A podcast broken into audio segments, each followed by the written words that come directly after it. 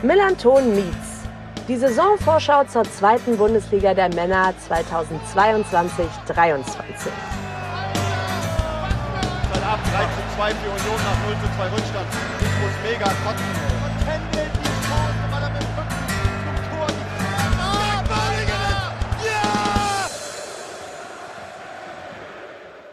Herzlich willkommen zur Saisonvorschau. Ich bin Debbie und ich begleite euch durch die insgesamt 19 Gespräche, die Yannick mit Fans der 17 anderen Vereine, dem Team des VDS NDS sowie unserem Taktikexperten Tim geführt hat. Viel Spaß!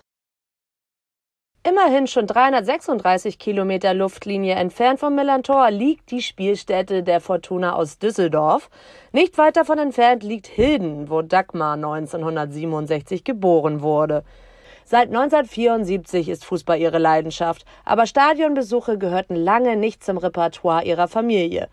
Mitglied bei Fortuna ist sie seit 20 Jahren. Von 2002 bis 2013 war sie aktiv im Supporters Club und im Aufsichtsrat von F95.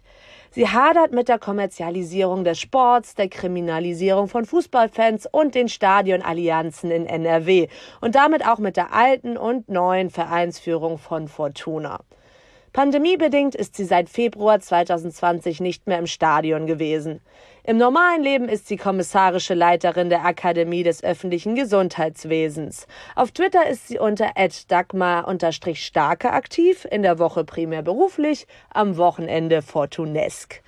Obwohl sie Dieter Nuhr überhaupt nichts mehr abgewinnen kann, gilt weiterhin, wer Fortuna-Fan ist, braucht das Leben nicht zu fürchten. Höchstens den Verein und die Politik, möchte sie hinzufügen. Wir sprechen über Fortuna Düsseldorf und ich darf wieder die Dagmar begrüßen. Moin. Moin. Schön, dass du wieder mit dabei bist. Du warst ja auch in der letzten Saisonvorschau schon mit dabei. Ähm, was du damals so gesagt hast und äh, welche Personalien damals schon äh, ein Thema waren, dazu kommen wir gleich. Aber weil es eben so viele personelle Wechsel auch äh, innerhalb der letzten Saison gab, ähm, ihr habt am Ende auf Platz 10 abgeschlossen mit 44 Punkten. Aber wir schauen vielleicht erstmal auf die Hinrunde. Da war es noch Platz 12 mit 20 Punkten. Also ziemlich, ziemlich pari pari die beiden, äh, die beiden Runden gespielt. Aber wir können sicherlich nicht auf die Saison zurückschauen, ähm, ohne dann auch über die Trainerwechsel und sonstige Wechsel zu sprechen. Aber doch erstmal vielleicht die Hinrunde. Wie hast du die Hinrunde so empfunden? Schmerzhaft. Ähm, tatsächlich, äh, so sehr wie ich vielleicht Christian Preußer Erfolg gewünscht hätte, äh, glaube ich, ist er halt schlicht und ergreifend zu unerfahren, zu jung gewesen, auch von den vorhergehenden Stationen, um sich dann direkt äh, mit so einem Verein wie Fortuna Düsseldorf auseinanderzusetzen. Und äh, man äh, darf ja über die vorhergehende äh, Saison, und darüber haben wir ja letztes Jahr gesprochen, sehr unterschiedlicher Meinung sein. Aber letztendlich haben wir davor auf Platz fünf abgeschlossen. Das heißt, die Erwartung war extrem hoch. Und letztendlich die, die ja, Aufstiegsambitionen zu haben mit einem völlig unerfahrenen Trainer im, im Bereich der Profiligen, äh, fand ich ein riesengroßes Risiko und äh, das ist äh, ja trefflich gescheitert, kann man nicht anders sagen. Ja, also du hattest damals auf jeden Fall äh, große Hoffnung in den Christian Preußer gesetzt, auch weil er so einen Fokus auf die Jugend gelegt hat und so weiter. Sollte dann aber leider alles nicht sein. Man hat sich dann dann doch ähm, von ihm getrennt und dann ist nicht nur auf der äh, Cheftrainerposition, da sitzt jetzt Daniel Thune seit äh, Februar diesen Jahres, einiges passiert. Es sind zwei neue Co-Trainer dazu kommen mit Manfred Stefes und Jan Hübner. Auch der Vorstandsvorsitzende, du hattest über Röttgermann äh, in unserer letzten Aufnahme äh, sehr äh, viele Worte verloren, sage ich mal. Der Vorstandsvorsitzende heißt jetzt Alexander Jobst. Dann ähm, ist der bisherige Vor Sportvorstand Uwe Klein beurlaubt worden oder freigestellt worden. Der heißt jetzt Christian Weber. Und ähm, ja, Klaus Allaus ist Vorstand für Sport und Kommunikation und Arndt Hovemann Finanzvorstand. Und du hattest, glaube ich, auch über Christian Koke letztes Jahr gesprochen. Marketingvorstand und der Vertrag wird zur neuen Saison nicht verlängert. Du darfst dir aussuchen, mit welchem Personal du anfängst. Vielleicht gehen wir irgendwie, äh, äh, sagen wir mal, tatsächlich vom operativen äh, Fußball äh, auf dem Platz äh, dann irgendwann irgendwie äh, äh, ja auf die Ebene des, des Strategischen. Also mhm. tatsächlich äh, finde ich den Wechsel zu Tune äh, gelungen. Das wiederum hat für meine Begriffe auch Uwe Klein äh, rehabilitiert, weil es hieß immer, dass Christi oder oft, dass Christian Preußer keinen Erfolg habe, weil der Kader so schlecht zusammengestellt war. Und es war ja nun kein neuer Kader. Okay, es gab irgendwie äh, einen neuen Spieler, aber äh, es gab vor allen Dingen einen neuen Trainer, der sehr wohl in der Lage war, mit dem Kader, den Uwe Klein maßgeblich zusammengestellt hat, äh, auch umzugehen. Also von daher äh, mag ich dieses Urteil nicht, äh, was du ja auch dann auf dem Trello-Board noch geschrieben hattest. Klaus Allofs, äh, vorher war alles chaotisch und so weiter und jetzt ist alles toll. Äh, würde ich nicht unterschreiben, aber Daniel Thune hat glaube ich, mit dem Kader, der angeblich so schlecht war, äh, was er meines Erachtens nicht war, äh, doch eine Menge gute Spiele gemacht. Immerhin äh, waren wir bis auf das letzte Spiel gegen euch am Ende ungeschlagen und haben auch durchaus einen ansehnlichen Ball gespielt. Also von daher mit der Entscheidung war ich völlig glücklich. Du hast recht. Ich habe in Christian Preußer Hoff, also große Hoffnung gesetzt, eben aufgrund der Perspektive auf die Jugend. Aber das hat sich ja letztendlich dann eben nicht erfüllt. Gehen wir weiter. Ich bin nicht glücklich natürlich mit der Demission von Uwe Klein, weil ich äh, äh nicht glaube, dass Uwe Klein der alleine Schuldige an dieser Situation war. Ich glaube auch, dass Klaus Allofs überhöht wird. Äh, es ist der Heilsbringer aus äh, Gerresheim. Äh, und ein großer Name ist aber nicht gleichzeitig auch große Politik. Und äh, bis jetzt ähm, bin ich noch etwas verhalten. Äh, sagen wir, ein Punkt, äh, dem ich ihm jetzt, ihm jetzt, ihm jetzt äh, äh, zugutehalten will, ist tatsächlich, dass wir Jordan Wies langfristig haben verpflichten können. Das tut unsere Abwehr sicherlich sehr, sehr gut. Ähm, aber abgesehen davon äh, kann ich noch nicht behaupten, da so unendlich große Fortschritte zu sehen. Dass ich über Röttgermanns Abgang nicht traurig bin, das ergibt sich ganz äh, selbstredend. Äh, ich, er war sicherlich einer der zentralen Personen, die ich im letzten Interview kritisiert habe, wenn gleich auch nicht die einzige Person. Und äh, tatsächlich bin ich, was Alexander Jobs angeht, noch sehr, sehr, sehr zurückhaltend. Äh, ich meine, nicht zuletzt ist er unlängst auf der äh, äh JMV von Schalke als einziger nicht entlastet worden. Das ist natürlich schon eine Bürde, die er jetzt auch mit sich rumträgt. Ähm, und es gibt so die eine oder andere Äußerung, die mir Sorge macht, auch dass wir jetzt ein Bezahlsystem kriegen und so weiter. Das sind alles so Sachen, die hat Schalke auch mal irgendwann vor zehn Jahren eingeführt. Und das ist natürlich, ist natürlich eine Entwicklung, die finde ich ja bedenklich. Die weiteren Änderungen im Vorstand Vorstand äh, Christian Weber, von dem habe ich äh, immer viel gehalten, äh, äh, also als Sportdirektor. Jetzt dann äh, kann ich äh, kann ich noch nicht so sehr viel über sein Wirken sagen, aber er war zumindest äh, als Spieler äh, in der ersten und auch zweiten Mannschaft immer jemand, der sich sehr reingehangen hat, äh, auch dann im weiteren Verlauf bei Fortuna äh, sich viel engagiert hat. Von daher finde ich diese Besetzung erstmal äh, perspektivisch hoffnungsvoll und hoffe aber auch, dass äh, Klaus Allofs ihm Luft genug lässt, sich dazu äh, zu etablieren, zu entwickeln und nicht, äh, äh, dass, dass Christian Weber so die Arbeit macht, die man als, als Zuarbeit nur bezeichnen könnte. Arndt Hovermann hat ein paar Dinge gesagt bei seiner Vorstellung, äh, wo mir anders geworden ist. Äh, kannst du dir vorstellen, sobald es bei, äh, sobald es halt tatsächlich um die Ausgründung der Profimannschaft geht, äh, bin ich überhaupt keine Freundin von. Äh, für mich äh, zählt, solange es juristisch machbar ist, dass äh, das Ganze ein äh, Verein bleiben sollte, dass auf jeden Fall 50 plus 1 erhalten sein sollte. Und äh, wir haben ja in unserer Satzung Gott sei Dank auch vieles verankert, was das Ganze absichert. Äh, das natürlich dann ausgerechnet derjenige, der für die Finanzen zuständig ist, sich äh, in solche ähm, Visionen verliert, äh, hat in mir jetzt nicht unbedingt, äh, äh, hat in mir kein Vertrauen erweckt. Ich will es mal so formulieren. Ansonsten muss man tatsächlich sehen, äh, wie sich das weiterentwickelt. Das ist ja nach wie vor äh, eine äh, teils auch skurrile Situation. Wir haben das jetzt bei der Verpflichtung oder Verlängerung des Vertrages von Raphael Wolf erlebt, dass dann plötzlich der Aufsichtsrat sich da eingemischt hat, wo ich denke, naja, irgendwie, also man braucht schon noch mal einen zweiten gestandenen Torwart. Ich glaube zwar an Dennis Gorka, aber wir wissen auch, wie schnell irgendwie mal zwei Torwarte verletzt sind. Und Raphael Wolf hat äh, stabil gespielt, ist unser Aufstiegstorwart äh, gewesen. Und äh, ich persönlich halte sehr viel davon, wenn ein Spieler sagt, ich möchte bei diesem Verein bleiben. Und er hat ja auch in den Spielen, wo er Kastenmeier ersetzen durfte, äh, und wir können bei Kastenmeier fast sicher davon ausgehen, dass er das im Zweifelsfalle auch, äh, dass er dann Wiederholungstäter wird, äh, was die roten Karten angeht, äh, dass äh, wir dann eben auch jemanden wie Raphael Wolf brauchen. Und dass der Aufsichtsrat sich da ins operative Geschäft einmischt, das widerspricht tatsächlich meinem Verständnis von Aufsichtsrat. Also äh, ne, klar muss der Aufsichtsrat die Geschäfte kontrollieren. Aber in die öffentliche Diskussion sich reinzuhängen, wer auch immer das an die Presse lanciert hat, das ist ja auch wieder so ein Punkt, den man echt nicht braucht.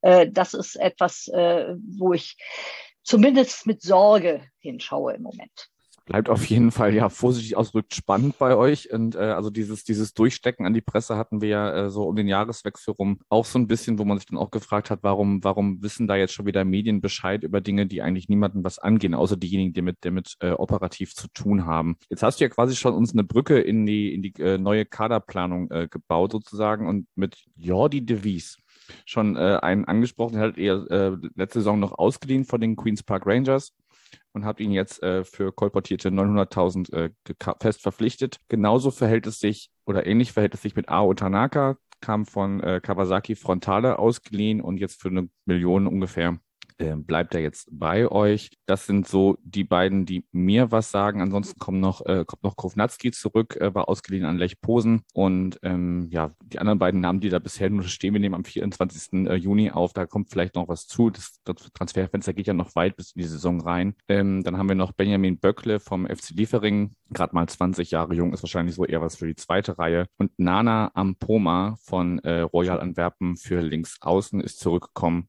der verstärkt dann euren Kader in der nächsten Saison auch. Wie schätzt du die bisherigen Zugänge ein und wünschst du dir da vielleicht noch jemanden? Also wo braucht ihr da vielleicht noch jemanden? Ja, wir brauchen ganz sicher jemanden auf der rechten Seite. Matthias Zimmermann ist verletzt. Ob Khaled Narei bleibt, ist äh, das große Fragezeichen. Äh, ich würde ihn extrem gerne behalten, aber ich glaube, das Interesse anderer Vereine dürfte entsprechend groß sein. Äh, und das heißt, wir sind rechts eher blank, würde ich sagen. Ähm, äh, Jordi de Wies habe ich vorhin schon gesagt, das ist äh, für mich äh, tatsächlich, äh, glaube ich, eine gelungene Verpflichtung. Der hat äh, durchaus uns schon im letzten halben Jahr in der Abwehr gut getan, ist ein robuster Abwehrspieler, was grundsätzlich äh, mir gut gefällt. Und da wir ja mit äh, äh Adam Botzek, äh, unseren robusten Abwehrspieler, nach vielen Jahren jetzt äh, in die zweite Mannschaft äh, von Fortuna verabschiedet haben, brauchen wir halt auch einfach jemanden, der im Zweifelsfall auch, auch reingeht, um es mal äh, euphemistisch auszudrücken. Was die anderen angeht, äh, ja, Ao Tanaka, äh, hoffe ich, dass er tatsächlich das, was er an Licht schon gezeigt hat, auch weiter zeigen kann. Grundsätzlich haben wir ja mit Spielern, äh, äh mit japanischen Spielern auch extrem gute Erfahrungen gemacht äh, mit Tamaguchi äh, äh und äh, nee, Haraguchi und äh, äh, wie hieß er? Usami die waren ja äh, wirklich äh, äh, ganz wichtige Stützen auch damals beim Aufstieg.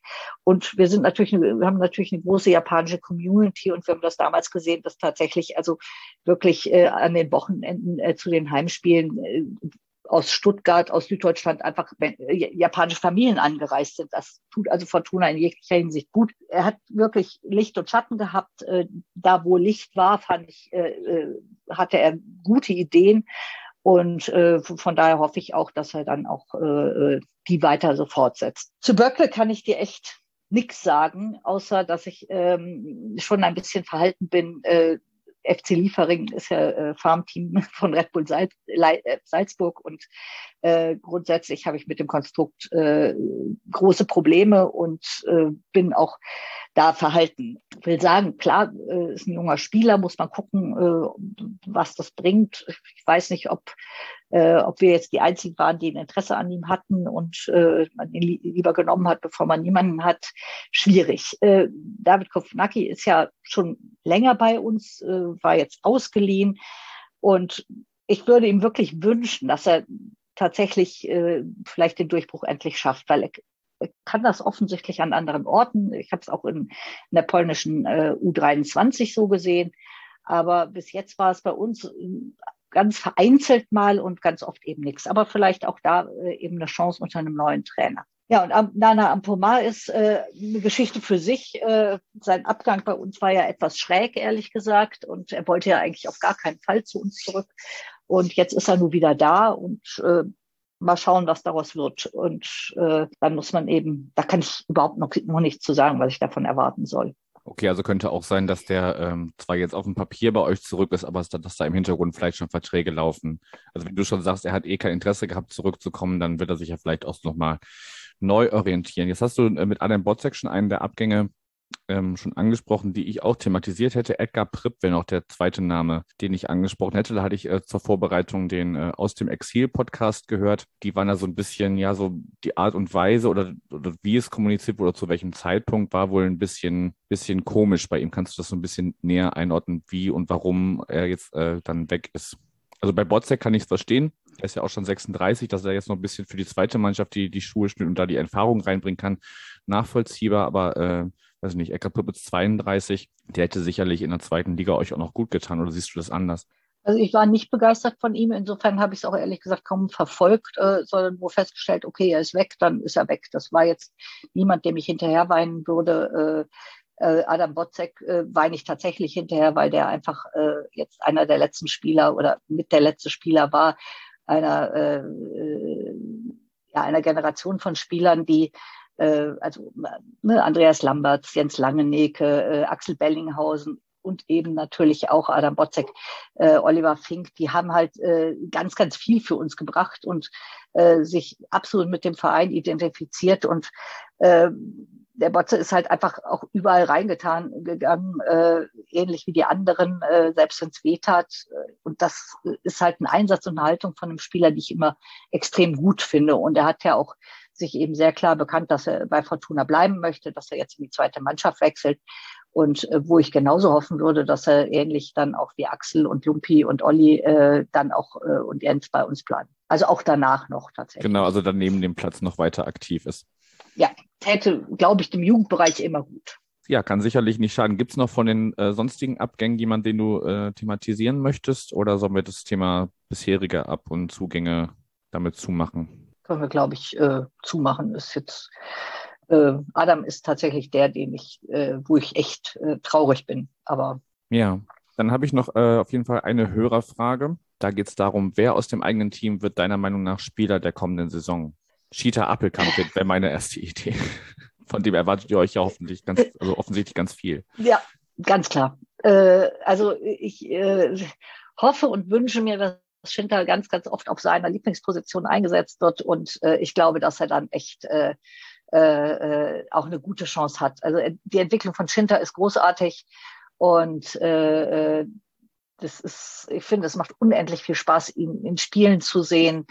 Äh, der hat erfrischende Ideen, der, der geht geht eben auch äh, sehr an die Grenzen äh, und hört auch nicht irgendwie äh, fünf Meter vor der Linie aufzulaufen, wenn er noch irgendwie eine Chance hat oder glaubt, eine Chance zu haben, den Ball zu kriegen. Also von daher, ja, Schinter, klar.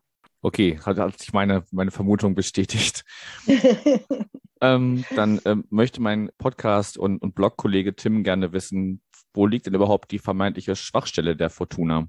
Und gibt es die überhaupt? Ich glaube, er meint so ein bisschen, ähm, wo, wo, wo drückt noch der Schuh?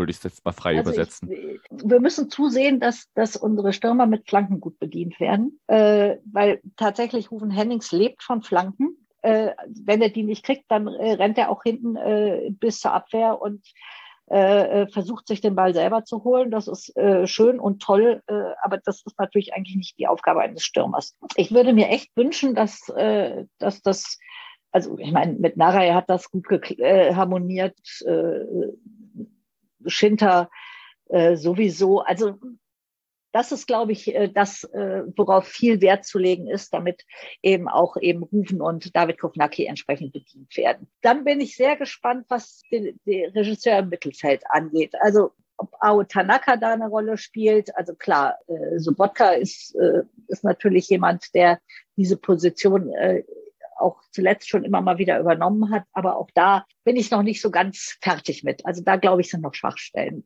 Abwehr, glaube ich, ja gut, rechte Seite habe ich eben schon gesagt. Ansonsten sind wir mit, mit Hoffmann, mit De Vries, äh, äh De Vries und äh, Gavory in der Abwehr, glaube ich, gut besetzt. Also da würde ich mir jetzt weniger Gedanken drum machen. Okay, dann schlagen wir nochmal kurz den äh, Bogen zurück zu den ähm, Verantwortlichen auf der Trainerbank. Ähm, ich hatte bei dem äh, eben schon angesprochenen Podcast so ein bisschen rausgehört, dass es Tune manchmal oder mitunter schwer gefallen ist, ähm, so dieses Ingame-Coaching. Also er hatte sich die Mannschaft auf etwas eingestellt und das hat auch in der ersten Halbzeit, ich glaube, das Darmstadt-Spiel war, war, war das Beispiel im Podcast. Das hat dann gut funktioniert. Äh, Fortuna war, war dominant in der ersten Halbzeit, dann hat aber äh, äh, der Darmstädter Trainer umgestellt und da, damit kam die Mannschaft dann irgendwie nicht klar. Es ist die Frage, liegt es am Trainer, der dann nicht, nicht gut äh, rein geben kann und, und, Impulse geben kann? Oder ist die Mannschaft vielleicht nicht bereit, sich innerhalb eines Spiels taktisch umzustellen oder, oder Dinge anders zu machen? Weiß ich gar nicht, ob ich das abschließend so oder so beantworten würde. Äh, tatsächlich, die Antwort darf auch äh, dazwischen liegen. Gab's, ja, genau das. Äh, ich glaube, die Antwort liegt dazwischen. Also es gab durchaus äh, Spiele, wo Timon ja auch relativ schnell umgestellt hat. Äh, und manchmal ist es aber auch die Frage, was hast du in dem Moment an Spielern überhaupt da? Wen kannst du einsetzen? Und äh, äh, mit wem kannst du beispielsweise äh, äh, dann auch äh, äh, auf, auf eine äh, Dreierkette umstellen oder so, wenn das äh, äh, die Formation äh, erfordert. Also von daher, ich, ich würde jetzt nicht sagen, dass er äh, äh, da ein schlechter Ingame-Coach ist. Äh, ich habe ihn eigentlich da immer sehr involviert erlebt. Also das, was man so am Fernsehen mitkriegen kann.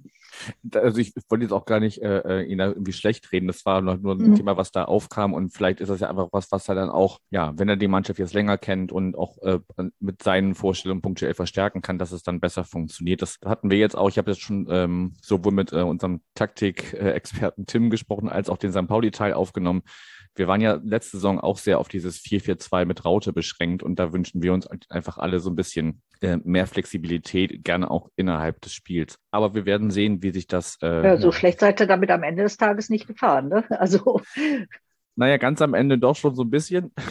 Aber ähm, also ich glaube, wir waren in der Rückrunde dann doch schon so ein bisschen ausrechenbar ähm, von, von manchen Vereinen, die da vielleicht auch gut äh, äh ihre, ihren Spielstil äh, auf den jeweiligen Gegner äh, anpassen können. Aber gut, also da wünsche ich mir auf jeden Fall, dass wir das so ein bisschen, oder zumindest mehr Gestaltungsspielraum innerhalb dieser Formation äh, passieren kann. Aber hört dazu gerne auch die, die anderen Teile wo wir uns dann nur mit unserem Verein, also dem FC St. Pauli, beschäftigen. Dann würde ich das Sportliche so ein bisschen verlassen, wobei so richtig verlassen wir es nicht. Es wird nämlich alles, also ich baue mal die die Brücke darüber, dass ähm, es echt sportlich ist, in dieser kurzen Sommerpause die Saisonvorschau äh, mit insgesamt 19 Gesprächen ähm, zu gestalten. Das liegt unter anderem daran, dass im Winter dieses äh, Event, was unbedingt äh, irgendwo da in der Wüste ausgetragen werden muss, stattfindet. Und ich bin ähm, beim Fortuna-Brötchen auf einen Artikel gestoßen, dass ihr Ende April bei einer Mitgliederversammlung ähm, verabschiedet habt, dass Fortuna Düsseldorf sich explizit für einen Boykott der, der Nationalmannschaft der WM in Katar so rum äh, ausgesprochen hat. Und äh, ja, ordnen das gerne mal für uns noch ein bisschen ein. Ich habe jetzt nur die, den Artikel einmal kurz äh, überflogen. Ja, also man muss sagen, im zweiten Schritt. Ne? Also es gab ein erstes Positionspapier, genau, ja, ja, ja. was sie auch groß verkauft haben, auch mit Fans abgestimmt, äh, was dann hohe Wellen geschlagen hat, weil da war nämlich keinesfalls diese Empfehlung drin und da wollte der Verein auch nicht ran, muss man sagen. Ehemaliger Vorstand, äh, jetzt neuer Vorstand. Ob es allerdings daran lag, weiß man nicht so genau. Ähm, tatsächlich äh, fand ich das einen guten und auch überraschenden Schritt. Ich konnte leider aufgrund der ungeheuer tollen Terminierung an einem Donnerstagabend nicht an der MV teilnehmen und war dann im Nachhinein echt erfreut, dass sie es gemacht haben, weil ich glaube, dass es an dieser Stelle wirklich wichtig ist, sich sehr, sehr klar dazu zu positionieren. Und äh, dieses Event im Winter in der Wüste ist, äh, äh, egal unter welchen Aspekten, ob Menschenrechtsaspekten, ob unter Klimaaspekten, ist es einfach äh, äh eine absolute Katastrophe. Und äh, von daher finde ich gut, dass es ein klares Bekenntnis äh, dazu gibt seitens äh, Fortuna Düsseldorf. Und ich weiß, dass sie sich damit durchaus schwer getan haben. Zumindest der alte Vorstand, weil für den war das äh, kein Ding und es war sehr äh, besetzt von der Angst, uh, was zu sagen, was dem DFB nicht gefallen könnte. Ja, ne, aber letztendlich, ich bleib dabei, wir sind der Verein und dann muss man eben auch äh, sich, sich bestimmten Voten der Mitgliederversammlung beugen. Äh, abgesehen davon haben wir ja tatsächlich zuletzt beim Länderspiel in Mönchengladbach gesehen, was dieses ganze Event auch nach sich zieht, wo es dann, äh, wo, die, wo die Polizei massiv in den Block reingegangen ist, wo es Festnahmen gegeben hat wegen dem Anti-Katar-Banner. Äh, und äh, wo man eben hier eine absolute Verknüpfung sieht zwischen diesem albernen Event und dann tatsächlich dem Thema Stadionallianzen NRW. Wir haben da letztes Jahr schon drüber geredet. Heute redet keiner mehr drüber, weil huhuhu, ist ja alles nicht so schlimm. Ja, wenn man mal da hinguckt, wenn sowas bei einem Länderspiel passiert, was pa passiert denn dann bitte schön nächste Saison? Also ich meine, wir, äh, uns bleibt ja auch diese Saison äh, Hoffenheim und Leipzig erspart. Aber was passiert denn dann, wenn, wenn, wenn es wieder bei Spielen zu irgendwelchen Bannern gegen Hopp kommt, gegen Leipzig kommt? Äh, geht dann auch die Hundertschaft den Block, äh, geht da massiv rein, nimmt die Leute fest und ist ja alles legitimiert unter Stadionallianzen NRW. Das ist äh, eine Entwicklung und die äh, diese, diese Kommerzialisierung im Fußball und gleichzeitig der Versuch, die Fans mundtot zu machen. Das ist nach wie vor was, was mir unter den Nägeln brennt, was sich auch nicht verbessert hat in diesem Jahr, sondern äh, man sieht eben sehr, sehr klar, äh, auch wenn wir punktuell bei uns im Verein vielleicht jetzt mit diesem Positionspapier etwas erreicht haben, dann ist das erstmal ein Papier. Das, was tatsächlich in Realität 20 Kilometer weiter von hier passiert, sind Festnahmen, weil es einen Anti-Katar-Banner gab. Und man braucht sich ja nun nicht, nicht zu verstecken. Es gibt genügend Berichte darüber, im, äh, im Moment ja auch jüngst von Benjamin Best veröffentlicht, der Bericht über das, äh, äh die Unterkunft äh, der deutschen Nationalmannschaft äh, während dieses Events, wo es äh, auch äh, absolut unterirdische Arbeitsbedingungen gab, wo auch niemand drauf gehört hat und der DFB oder die DFL wieder mal von nichts wusste. Also hier frage ich mich, äh, wie viel Aufklärungsarbeit muss denn noch passieren, bis da auch eine entsprechende Sensibilisierung vonstatten geht? Oder nehmen wir das alles einfach so mit, weil es ja so toll ist, äh, mitten im Winter oder äh, letztendlich eine WM zu spielen, wo dann die Stadien noch runtergekühlt werden müssen, damit man überhaupt da spielen kann. Also unter vielen Gesichtspunkten einfach eine Katastrophe. Wir halten fest, ich kann nicht mit dir sprechen, ohne dass wir auch äh, fußballpolitisch werden. Das ist aber auch eigentlich ganz schön und ähm, ja, ist auf jeden Fall von eurer Seite erstmal auf jeden Fall ein guter und wichtiger Schritt, sich da auf jeden Fall zu positionieren, dass man damit äh, den Bock nicht umstoßen kann oder, oder, oder da irgendwas mit, mit äh, gesamtfußballpolitisch erreicht, ist das, glaube ich, auch klar. Dazu bräuchte es äh, viel, viel mehr Gegenwind seitens äh, auch aller Vereine eigentlich. Und ich wollte es aber auf jeden Fall angesprochen haben, weil das so eine, so eine positive Note auf ist, ist im Hinblick auf dieses Jahr von eigentlich von fast allen Fußballfans, zumindest die ich kenne, ähm, oder was man überhaupt so, so mitbekommt, äh, allen von allen abgelehnt wird. Gut, muss, muss man dann sehen, wie viele da dann im, im, Winter doch einschalten, wenn der Winter so lange ist. Ja, ich glaube, du ähm, musst unterscheiden äh, zwischen aktiver Fanszene und äh, den Fußballzuschauern, weil ich glaube, es gibt jede Menge, die das einschalten werden, weil es ja prima im Winter noch wochenlang Fußball gucken zu mhm. können. Mm. Weil klar, in der Winterpause ist es natürlich auch dann ach so langweilig äh, und man äh, kann dann auch nichts anderes tun, als das zu schauen. Also ich glaube, die Einschaltquoten werden nicht so massiv viel niedriger sein. Aktive Fanszene, ja, glaube ich, ja. Äh, diejenigen, die sensibilisiert sind, auch, aber dass das per se jetzt äh, einen riesen Einbruch gibt bei den Quoten, ich bin mal sehr gespannt. Wir werden es beobachten. Dann schauen wir doch mal wieder zurück äh, vom, vom großen Weltfußball auf äh, den Fußball bei Fortuna. Und äh, mit einer letzten Zuschauerfrage möchte ich noch, oder ZuschauerInnen, nee, HörerInnenfrage. So, jetzt, jetzt habe ich schon die Frage gelesen und da das Wort rausgenommen. Ähm, die Frage ist nämlich, welche ZuschauerInneninteressen würdest du rund ums Stadion gerne durchsetzen? Kann auch was ähm. ganz Kleines sein. Ich wünsche mir Pommes beim FC St. Pauli. ja gut, das gibt's bei uns. Ach, äh, nee, gar nicht ganz klein. Also das Erste, was ich gerne hätte, äh, äh ist tatsächlich das Fortuna-Logo äh, äh, an der Fassade des Stadions und äh, nicht äh, diese furchtbar äh, Spiele-Geschichte. Äh, dann hätte ich äh, durchaus gerne mehr äh, äh Fanzonen rund ums Stadion, also äh, Biergärten, ähnliches überhaupt, wo, wo sich äh, Fans einfach vor dem Spiel treffen können, weil dadurch, dass wir ja äh, mitten in der Messe Düsseldorf liegen, äh, hat man dann entweder die Wahl, halt in einem Stadtteil vorher in die Kneipe zu gehen oder äh, äh, ans Fortuna-Bütchen zu gehen, äh, was aber auch noch, noch, noch zwei, drei Kilometer vom Stadion entfernt ist. Aber rund ums Stadion ist tatsächlich eigentlich nichts. Also da mehr, so, mehr Zonen. Ähm, dann würde ich mir äh, ja, Eingänge für Frauen wünschen, fände ich auch eine ziemlich gute Sache, äh, weil äh, das ist äh, immer ziemlich albern, wenn wir Frauen halt tatsächlich äh, hinter ganz vielen Männern stehen und dann dürfen wir am Ende durchgehen, um uns in die nächste Schlange anzustellen. Also äh, äh, das ist auch was, was nicht nötig wäre. Dann würde ich, mir wünschen, tatsächlich auch äh, so vereinbarte Codes. Also sprich, äh, ist Nina da oder was auch immer es für Codes gibt.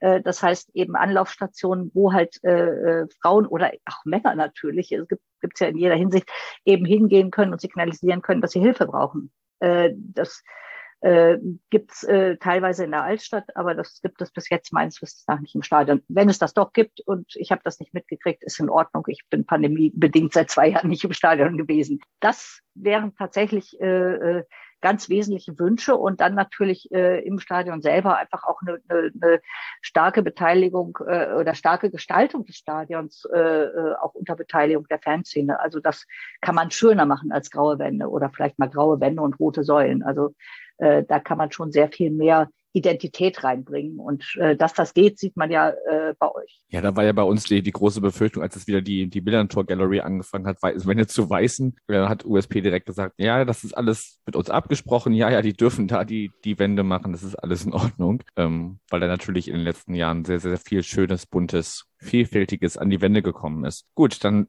kommen wir mal zum Ausblick, wie das denn jetzt so losgeht. Äh, einen Punkt habe ich noch, äh, äh, wo es um das Stadion geht. Also, ja, klar, hau raus. Äh, äh, es gab ja äh, kurzfristig mal ziemlich viel Alarm äh, um das Thema Werbebanner an der Süd äh, bei uns, äh, äh, was man dann äh, Stickum gemacht hatte, als äh, die Ultras haben ja relativ lange aufgrund der Corona-Schutzverordnung äh, und den Zugangsbeschränkungen äh, eben auch das, den Stadionbesuch äh, boykottiert. Und äh, in der Zeit ist man dann hingegangen und hat tatsächlich dann die Werbebanden, die in der Süd von Beginn an, also seitdem wir die Süd bezogen haben, seitdem es das Stadion gibt, äh, werbefrei waren, hat man dann eben vermietet. Ähm, das hat ziemlich einen Alarm gegeben und jetzt gibt es äh, zumindest für die Saison 2023 die Absprache, dass die Süd werbefrei bleibt.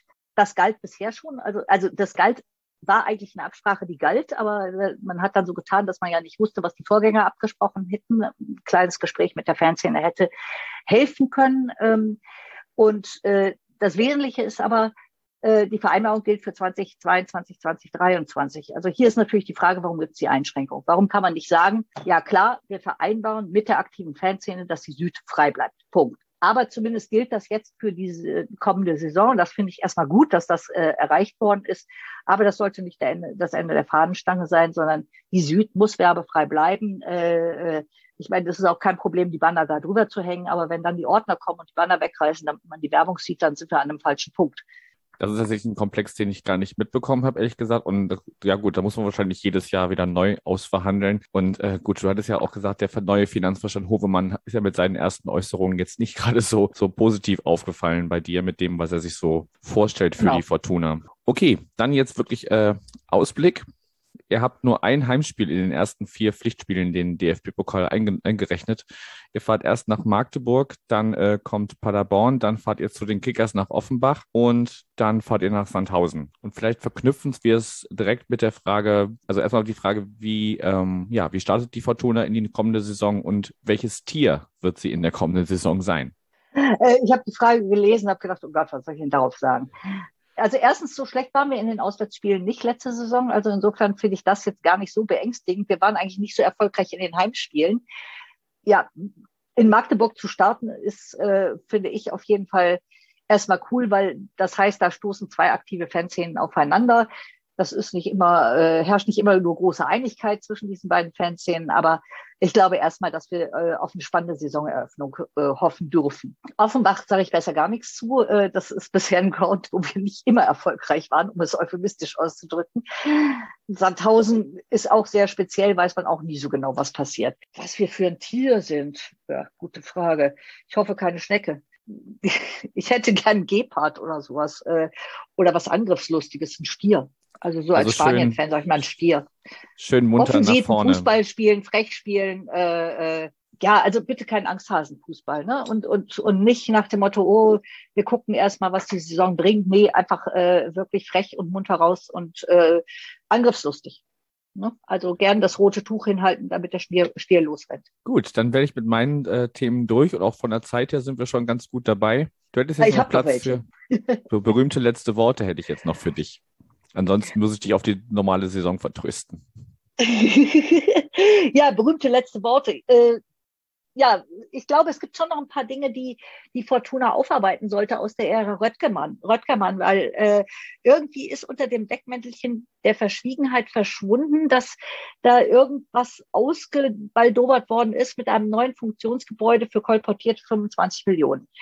Seitdem Röttgermann weg ist, hat man nichts mehr davon gehört. Aber 25 Millionen ist was, was äh, zustimmungspflichtig ist seitens des Aufsichtsrates, definitiv in der Größenordnung. Ist das ein versteckter Investor oder was ist das? Das äh, ist natürlich was, was äh, mir als Fragestellung unter den Nägeln brennt und wo ich denke, äh, da sollten wir alle und egal in welchen Vereinen aufpassen, was die Vorstände machen oder auch die Aufsichtsräte absegnen, ob hier äh, äh, über irgendwelche versteckten Verträge Investoren dann doch einen Zugang kriegen zu den Vereinen, die sagen, wir halten an 50 plus 1 fest. Und das Zweite ist, äh, dass ich mir grundsätzlich wieder mehr äh, Fanbeteiligung wünschen würde. Wir hatten das damals unter Schäfer und Steinfort, dass beispielsweise die Trikots äh, äh, unter Beteiligung der Fans designt worden sind. Jetzt, seitdem wir Adidas haben, kriegen wir halt, äh, sagen wir mal, Designs, die ähm, so allerweltstauglich sind. Die, die 20 andere Vereine auch haben, ja.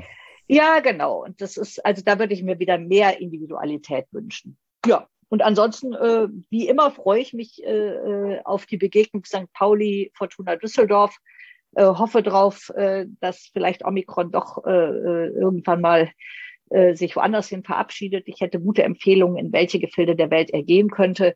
Dann äh, tatsächlich auf ein Wiedersehen im Stadion. Hoffentlich irgendwann mal. Wunderbare Schlu Schlussworte. Dankbar, danke dir. Ich danke dir, Janik. Ciao, ciao. Ciao.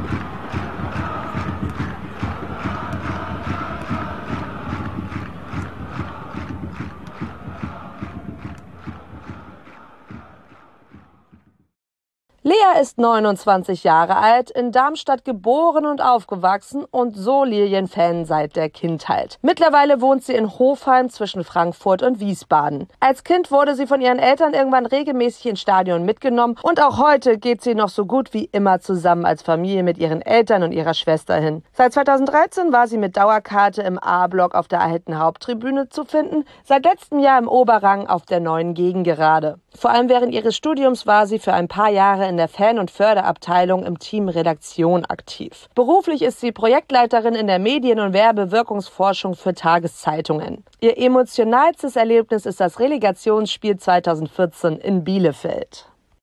Wir sprechen über den SV Darmstadt 98 und HörerInnen der letzten Saisonvorschau äh, aus der vergangenen Saison kennen Sie schon. Ich darf Sie auch wieder begrüßen. Moin Lea. Hallo, Janik. Schön, dass du wieder da bist. Ja, genau. Wer dich noch nicht kannte, hat in der Vorstellung so ein bisschen was über dich gehört. Von daher starten wir direkt in die Thematik rein. Ja, ihr habt es in der letzten Saison knapp verpasst, Relegation zu spielen. Das war dann diesem anderen Hamburger Verein vergönnt. Ja, die dann äh, am Ende Platz 3 erreicht haben. Ihr war zwar punktgleich, beide 60 Punkte. Aber Ende hat das Torverhältnis den Ausschlag gegeben, obwohl ihr nach Schalke 04 die zweitbeste Offensive gestellt habt. Wie gesagt, trotzdem hat das Torverhältnis dann nicht gereicht. Wie blickst du heute auf die vergangene Zweitligasaison zurück? Ja, also aus heutiger Sicht finde ich, es ist insgesamt eine Saison, die super viel Spaß dann doch gemacht hat. Ähm, ja, unmittelbar danach war es natürlich irgendwie dann doch ziemlich bitter, dass es am Ende so spannend und so eng war, irgendwie krass dann nach dem letzten Spiel wenn man da nach dem Anpfiff noch steht, weil das äh, Spiel Hamburg gegen Rostock ist ja noch gelaufen und dann irgendwie da doch nochmal der Anschlusstreffer gefallen ist. Das war irgendwie ziemlich bitter dann, dass das nicht geklappt hat. Aber eigentlich, ähm, wenn ich so ganz zurückblicke, ganz am Anfang der Saison hatten wir in den ersten beiden Spielen irgendwie ungefähr die ganze Mannschaft, die ausgefallen ist mit Corona. Und ähm, da war die Stimmung eigentlich noch gar nicht ja so gut. Ähm, da hat es vielleicht auch so ein bisschen die Erwartungen gebremst, beziehungsweise eigentlich war man ja sehr offen mit dem neuen Trainer und so weiter. Das habe ich, glaube ich, auch letztes Jahr ja hier gesagt, dass ich mal sehr gespannt bin und das schwierig einschätzen kann. Und da war, glaube ich, auch ziemlich viel Potenzial sowieso schon für eine positive Überraschung. Und ja, keine Ahnung, das erste Saisondrittel war dann ja ein bisschen schleppend, dann erstmal ein bisschen unten in der Tabellenhälfte gewesen und irgendwie dann ab Oktober, glaube ich, ähm, bis ins Frühjahr super viele Punkte geholt, sehr viele Tore gemacht, wie du ja schon gesagt hast, was ähm, ja insgesamt sehr viel Spaß gemacht hat und mir jetzt auch ähm, so mit ein bisschen Abstand dann zu dem bitteren Ende sozusagen, zu dem knappen Ende, doch sehr viel Lust ähm, und Vorfreude auf die neue Saison macht. Ähm, ja, genau. Also eigentlich insgesamt positiv überrascht, wenn auch am Ende etwas bitter, aber naja, Okay, jetzt hast du schon so einen kleinen Rückblick gegeben zur äh, vergangenen Saison und hast da auch schon den Trainer angesprochen. Äh, Thorsten Lieberknecht ist seit der vergangenen Saison bei euch Trainer. Du warst am Anfang so ein bisschen, ja, wusstest nicht genau, was sich da erwartet. Wie blickst du denn nach einem Jahr unter ihm auf äh, ja, seine Leistungen zurück? Ähm, sehr zufrieden, würde ich sagen. Also ich finde, äh, es hat sich gezeigt, dass er sehr gut nach Darmstadt passt, von seiner Art, ähm, dass er irgendwie eine tolle Mannschaft zusammenbekommen hat und geformt hat, wo es auch richtig Spaß gemacht hat zuzuschauen, was ich ja eben auch schon eigentlich erwähnt habe.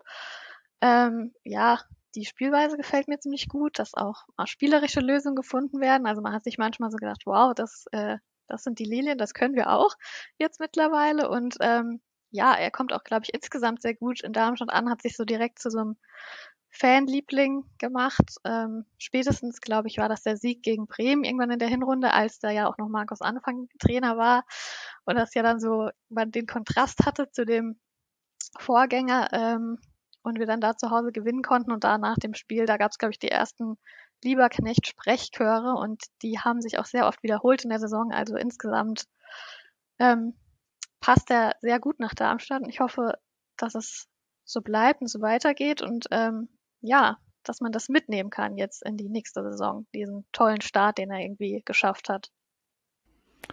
Ja, es ist also für viele Trainer ist es ja so, ich meine, wir müssen da gerade reden, also unser Start direkt unter Timo Schulz war ja, äh, ja zumindest aus sportlicher Sicht oder auf ergebnistechnischer Sicht alles andere als erfolgreich. Ähm, aber ich glaube, jeder ist mittlerweile froh, dass äh, die Verantwortlichen damals gesagt haben, wir halten trotzdem an dieser Idee fest und ähm, dass, dass manche Trainer oder dass das Trainer an sich auch einfach ein bisschen Zeit brauchen, um ähm, ja ihre Idee äh, durchzusetzen und ähm, ja gerade wenn man dann neu dazukommt, natürlich sind dann noch äh, ältere Spieler mit im Kader, mit denen man vielleicht gar nichts mehr anfangen kann. Ähm, also kann ja schon ein bisschen vorgreifen. Eure Abgängeliste ist auf jeden Fall Stand heute äh, 30.06. schon ein bisschen noch ein bisschen länger als äh, oder um einiges länger als ähm, die Liste eurer Zugänge. Aber das, das spricht ja dafür, dass man, dass man sagt, okay, ähm, mit diesen bestehenden Spielern kann ich, kann ich arbeiten. Da brauche ich vielleicht noch ein bisschen bisschen Zuwachs und äh, mit diesen Spielern sehe ich perspektivisch nicht die Chance, äh, noch weiter zu arbeiten. Können ja direkt mal auf dieses Thema äh, Zu- und Abgänge überleiten und es vielleicht ein bisschen kombinieren. Also ich glaube, Stand heute sind erst drei Zugänge äh, offiziell. Dem stehen aber auch acht äh, Abgänge gegenüber. Ich, ich höre den Hund im Hintergrund, ist alles gar kein Problem. Ich habe selber einen hier, äh, hier liegen, alles gut. Um, ähm, genau, also drei Zugänge, acht Abgänge. Wie, wie ordnest du bisher die Transferpolitik des SVD ein? Ja, eigentlich so ein bisschen, wie du ja jetzt auch schon gesagt hast, ähm, so bei den Abgängen relativ konsequent zum Teil, würde ich sagen, wer da jetzt keinen neuen Vertrag bekommen hat und vielleicht da ähm, Thorsten Liebeknecht nochmal auch guckt, was äh, sonst noch vielleicht jetzt passen würde in das Bestehende, was jetzt gut funktioniert hat. Ähm, ja, Zugänge, wie gesagt, sind ja noch äh, relativ wenig bis jetzt, also ein Ersatztorwart und ein neuer Stürmer ähm, aus Dänemark, beziehungsweise kommt aus Italien. Ähm, da bin ich mal sehr gespannt. Er hat wohl in der letzten Saison jetzt sehr wenig Spielpraxis äh, gehabt, deswegen kann man da, glaube ich, auch schwierig jetzt schon viel dazu sagen. Ähm, ja, und bei den Abgängen ist natürlich zum, so einige, die jetzt vereinslos vielleicht geworden sind, aber auch, was ich schade finde, ist natürlich, dass Garke äh, ablösefrei zur Union gehen konnte und natürlich Luca Pfeiffer ist irgendwie auch schade. Das sind natürlich viele Tore, die da im Zweifel fehlen. Da ist ja auch, er war ja nur ausgeliehen. Mhm. Vielleicht ähm, geht da ja noch was. Habe ich jetzt noch nicht viel gehört. Ist, glaube ich, schwierig. Ähm, aber ja, das ist natürlich spannend, ob man da wieder einen guten Nachfolger findet, weil ich glaube, äh, letztes Jahr haben wir ja auch drüber gesprochen, wo Dursun gegangen ist, wie man den überhaupt ersetzen kann. Und dann hat das ja super funktioniert vorne mit Tietz und Pfeiffer und den äh, vielen Toren, die sie gemacht haben. Es ist natürlich da spannend und wird ja wohl auch noch nach einem Stürmer jetzt gesucht, ähm, der dann da vorne wieder reinpasst und das Ganze vielleicht abfangen kann, wenn das nicht doch noch irgendwie klappen könnte mit Pfeiffer. Ja, das äh, erinnere ich auch noch auf jeden Fall, dass ähm, ich damals gesagt habe, ja, euer Top Topscorer Dosun äh, ist damals, glaube ich, in die Türkei gewechselt. Mhm. Ähm, dass da oder dass, dass ich von, als Außenstehender die Befürchtung hatte, und ich glaube, du hast sie auch so ein bisschen ja. äh, geteilt, dass, äh, dass das schon eine, eine große Lücke äh, ähm, reißen könnte. Aber diese, dieses Duo Titz Pfeiffer war ja auf jeden Fall in der vergangenen Saison ähm, ja doch durchaus äh, sehr effizient. Muss man da mal, äh, mal abwarten, ob ähm, ja. ja ein, ja, der, den Gott schon genannt hast, äh, Henry John Crossthwaite, ich hoffe, ich spreche es einigermaßen richtig aus. Keine Ahnung, ja. Ob der da, äh, ist auch erst, erst 19 Jahre jung, ob der da, ähm, wobei ich glaube, es ist mittlerweile auch schon bekannt, jetzt bin ich jetzt gerade nochmal ja, auf nee, die, der, ja. genau, der, der, der wechselt ja auch schon wieder weiter, wieder ne? weiter verliehen worden. Ja, Ja, genau. genau. Also von daher seid ihr da weiterhin auf der, auf der Suche nach einem Ersatz für Pfeiffer oder vielleicht sind ja die Verantwortlichen noch äh, in Verhandlungen, ihn da vielleicht Mhm. doch noch halten zu können. Ich bin gespannt. Genau, also Stürmerposition sagst du, da muss auf jeden Fall noch was passieren. Gibt es sonst ähm, Positionen oder vielleicht ähm, ja ähm, Spieler, von denen du dir viel erhoffst, die jetzt noch, auch noch bei euch bleiben? Ist natürlich auch immer die Krux, wenn man äh, die Saison auf Platz 4 abschließt. Ähm, ne, also und dann nicht aufsteigt, und dann ähm, weckt man Begehrlichkeiten oder wecken Spieler Begehrlichkeiten bei anderen Clubs. Und ähm, ja, wer ist denn noch da geblieben, Stand heute, von dem du sagst, der könnte einer unserer ja, Leistungsträger der kommenden Saison werden? Ja, also wo es ja aber leider auch mittlerweile Gerüchte gibt, das ist ja der andere Pfeifer, Patrick Pfeiffer in der Innenverteidigung, Mhm. wo man wohl auch auf der Suche ist, weil es da einige Angebote gibt. Und er hat auch nur, oder ein Angebot gibt wohl, und er hat auch nur noch ein Jahr Vertrag. Also ist natürlich die Frage, macht man das wieder so bei, wie bei Dursun, den hat man ja gehalten und dann ablösefrei gehen lassen. Oder passiert da noch was, was ich sehr schade finde, weil ich denke, es war in der letzten Saison so in der Liga einer der besten Innenverteidiger, hat sich super entwickelt gehabt von dem Jahr vorher zur letzten Saison dann. Das wäre ziemlich schade, wenn er noch geht. Ja, und ansonsten finde ich es sehr schwer, auch jetzt im Rückblick für die vergangene Saison eigentlich einen Spieler oder wenige Spieler herauszuheben, weil ich finde, es gab so verschiedene Spieler, die in verschiedenen Phasen vielleicht hervorgestochen haben. Und ja, ich bin mal gespannt, ob noch was kommt. Ansonsten im Sturm ist ja auch noch Aaron Seidel, der eine sehr gute Rückrunde gespielt hat, aber jetzt gerade leider verletzt ist. Ein bisschen länger. Ähm, ob der nochmal fit zurückkommt, dann wäre das natürlich auch nochmal äh, eine Option für den Sturm, auch mit Tietz zusammen, was vielleicht was werden könnte.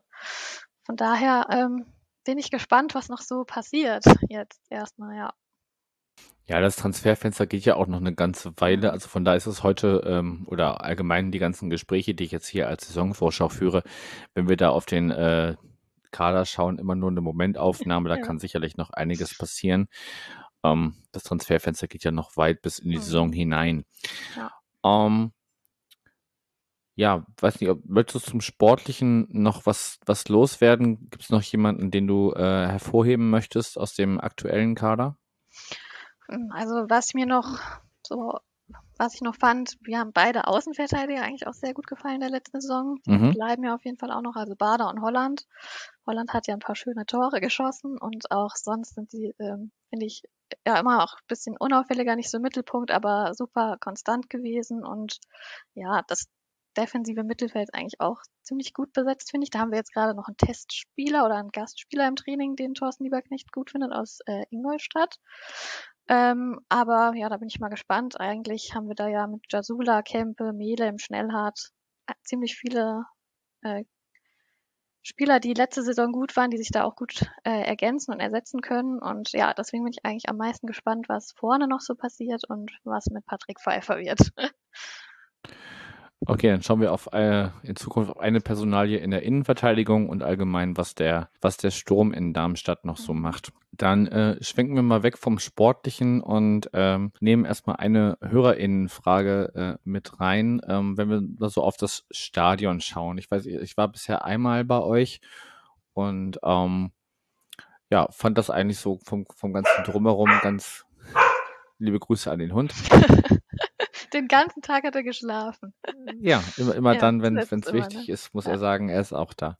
Ja, also geht so ein bisschen um das Drumherum, was, was das Stadion angeht. Ähm, gibt es da Dinge, die du noch vermisst? Was, was sind vielleicht allgemein ZuschauerInnen Interessen, die noch äh, ja, eingefordert werden oder, oder vermisst werden?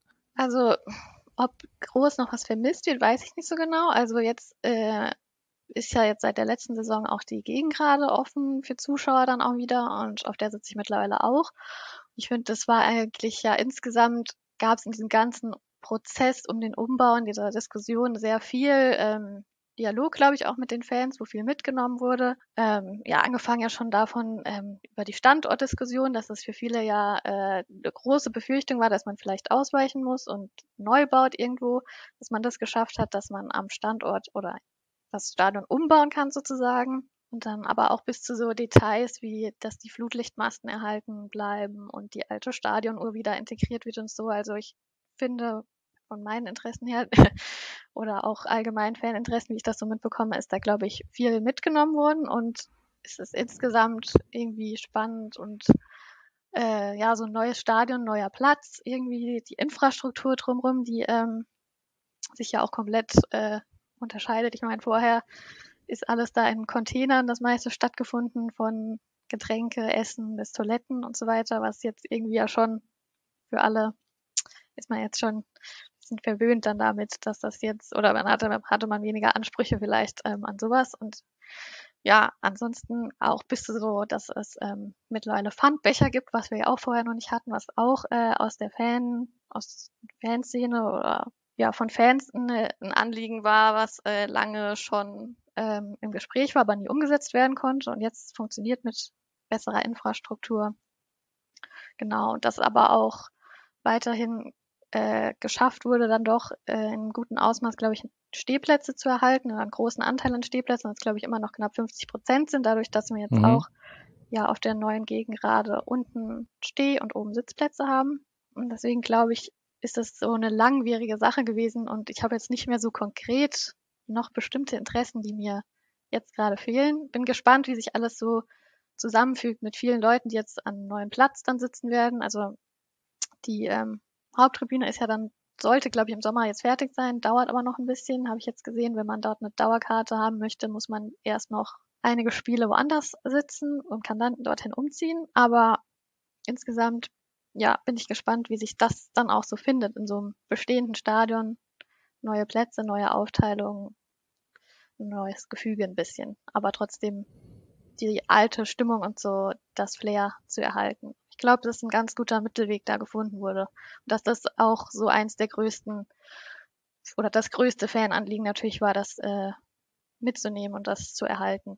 Okay, dann fasse ich mal zusammen. Also die Interessen, die äh, aus der Fanszene kamen, wurden ähm, beim äh, Umbau, äh, war, ja, war ja zum Glück kein Neubau, ihr musstet nicht umziehen, wurden da ähm, ja aus deiner Sicht äh, gut berücksichtigt. Und äh, jetzt ist das Hauptinteresse der ZuschauerInnen vielleicht, dass jeder an seinem äh, vielleicht neuen Platz oder jede ähm, an ihrem oder seinem neuen Platz ähm, ja eine neue Heimat findet, wenn es sie denn oder sie oder ihn woanders hin verschlagen hat. Kann man das so zusammenfassen? Ja, kann man, glaube ich, so sagen. Würde ich schon denken, ja. Okay. Dann ähm, Hast du noch irgendwas, was du rund um den Verein, rund ums Stadion, rund um die Fanszene ansprechen möchtest? Sonst würde ich so Richtung Ausblick gehen, tatsächlich schon. Nee, kannst du gerne machen, ja. Ja, weil erstaunlicherweise, also wenn man das so mit anderen Vereinen vergleicht, bei euch bleibt es immer erstaunlich ruhig. ja, das stimmt. Das ist immer, ja, aber es ist ja auch ganz schön, ne? Wahrscheinlich ganz gut so. Aber nee, sonst läuft so dahin irgendwie, aber es ist irgendwie von der letzten Saison man hat Vorfreude, es hat Spaß gemacht, aber es ist jetzt auch nichts, ja, Dramatisches sonst zwischendurch passiert oder so, ja. Das geht anderen Vereinen, die in dieser Liga spielen, auf jeden Fall anders. Also wenn ja. ich da so an auch an manchen Aufsteiger denke oder oder Absteiger, da ist auf jeden mhm. Fall einiges mehr passiert als als bei euch. Aber spricht ja auch dafür, dass äh, an sich alles ganz gut läuft und äh, ja ihr jetzt in, in ruhigen Fahrwassern, ähm, um so ein bisschen in der in der maritimen Sprechweise zu bleiben, ja, da in die neue Saison starten könnt. Dann ähm, schauen wir doch mal auf eure ersten Pflichtspiele. Es geht erstmal auswärts nach Regensburg, dann empfangt ihr den SV Sandhausen, dann ähm, ja, geht es im DFB-Pokal zu einem alten Bekannten, dem FC Ingolstadt 04 und dann ähm, fahrt ihr nach Braunschweig. Wie würdest du so die, die ersten Pflichtspiele einordnen? Also wie viele Punkte holt man in der Liga und äh, ja, kann man im Pokal gegen Ingolstadt weiterkommen? Mhm. Also Regensburg war ja letzte Saison auch unser erstes Spiel tatsächlich. Ich hoffe, wir holen dieses Mal aus diesen drei Spielen mehr Punkte als letztes Mal. Da war es, glaube ich, nur einer, wenn überhaupt. Äh, die ersten zwei Spiele hatten wir ja verloren. Ja, es sind natürlich so äh, drei Gegner, die schwierig einzuschätzen sind oder zwei so aus dem Mittelfeld vielleicht auch der Liga, die jetzt gewesen waren. Ähm, ja, ich hoffe mal, dass der Start besser gelingt als letztes Jahr und man eher anknüpfen kann an die Serie dann äh, zwischen. Und ja, Pokal ähm, ist natürlich immer so eine Sache. Das war jetzt letztes Jahr hatten wir auch, hatten wir München, also die 60er, und haben dann da im Elfmeterschießen verloren. Und ich hätte schon aber Lust, mal wieder ein bisschen weiterzukommen im Pokal und das auch mal mitzunehmen. Mhm. Ja, aber gegen Ingolstadt, ja, schwierig. Aber eigentlich, naja, jetzt muss man natürlich sagen, wenn man Vierter geworden ist letzte Saison und äh, da viel vom Kader zusammenhalten kann und hofft, dass man das mitnehmen kann, dann muss man da natürlich äh, ein paar Punkte holen und im Pokal vielleicht auch weiterkommen, hoffe ich. Ja, gut, also Pokal ist eh immer so eine Sache. Also wir waren ja auch jahrelang gewohnt, bevor wir jetzt letztes Jahr diesen äh, unglaublichen Ausflug ins Viertelfinale gemacht haben, äh, den ich persönlich äh, in, in, meiner Fankarriere auch noch nicht miterlebt habe. Äh, also die diese legendäre Pokalsaison äh, ähm, war, war vor meiner Zeit. Also das sind, glaube ich, ähm, also ich glaube, ich glaube, in vielen Dingen kann man unsere Vereine halt so ein bisschen, so ein bisschen vergleichen, was, mhm. was so das, das Leistungsniveau und, und, und sowas angeht. Ähm, man, man hat mal Ausschläge nach oben, auch mal nach unten. Und ähm, ja, und, und ich glaube, für beide Vereine ist es so, Erfolg im Pokal ist eher was, was ja nicht, nicht selbstverständlich ja. ist und deshalb äh, ja, kann ich deine Hoffnung ganz gut verstehen. es ist ganz cool, wenn man mal äh, mehr als zwei Gegner da, äh, ja. da hat in, die, in, in, diesem, in diesem Wettbewerb. Okay, dann ähm, hätte ich noch eine Abschlussfrage und bin gespannt, wie du sie beantwortest. Welches Tier ist der SV Darmstadt 98 in der kommenden Saison? Ja, gute Frage. Ich hatte erst spontan fast gesagt eine Ente, weil ja gegen Ende der okay. Saison das Motto so ausgerufen wurde, hinten kackt die Ente, aber also auch in der Mannschaft und mhm. das hat aber ja leider nicht funktioniert, deswegen ähm, hm, finde ich das nicht so gut, glaube ich und ähm, habe nochmal zurückgedacht an die Aufstiegssaisons unter Dirk Schuster, wo sehr oft die Eichhörnchen-Taktik äh, beschrieben wurde oder bemüht wurde, die Metapher. Ähm, deswegen vielleicht ein Eichhörnchen, was ganz viele Punkte sammelt oder alle, die möglich sind und dann äh, mal schaut, äh, was nächstes Jahr dann wieder so geht. Ob das nochmal zu wiederholen ist oder nicht. Ja, ein fleißiges Eichhörnchen vielleicht. Ein Eichhörnchen, was Punkte sammelt und dann hofft, dass es am Ende dafür reicht, äh, dass genau. es im, äh, in der nächsten Saison im gleichen Wald äh, äh, Nüsse sammeln darf. Ja, im gleichen oder in dem noch bisschen schöneren, aber naja, äh, wollen wir mal äh, bisschen bescheiden bleiben, würde ich sagen. Mühsam ernährt sich das Eichhörnchen, genau, sagt man ja. ja auch. Das wurde immer bemüht. Deswegen habe ich gedacht, vielleicht äh, bringt das ja nochmal was. Okay, Lea, wenn du sonst nichts mehr hast, ich wäre mit meinen Themen durch. Du hättest jetzt noch äh, durchaus Platz für berühmte letzte Worte, was du den Zuh ZuhörerInnen so, so mitgeben möchtest für die kommende Saison. Also ich freue mich auf die kommende Saison, bin sehr gespannt, äh, finde die zweite Liga nach wie vor eine sehr coole Liga. Ähm, mit äh, tollen Vereinen und ähm, ja, freue mich, wenn es losgeht und ähm, das hoffentlich wieder so viel Spaß macht wie letztes Jahr mit, äh, den, mit allen Beteiligten. Wunderbar. Dann danke dir für deine Zeit und für das Gespräch und ja, eine erfolgreiche Saison für das Eichhörnchen Darmstadt. danke, euch auch.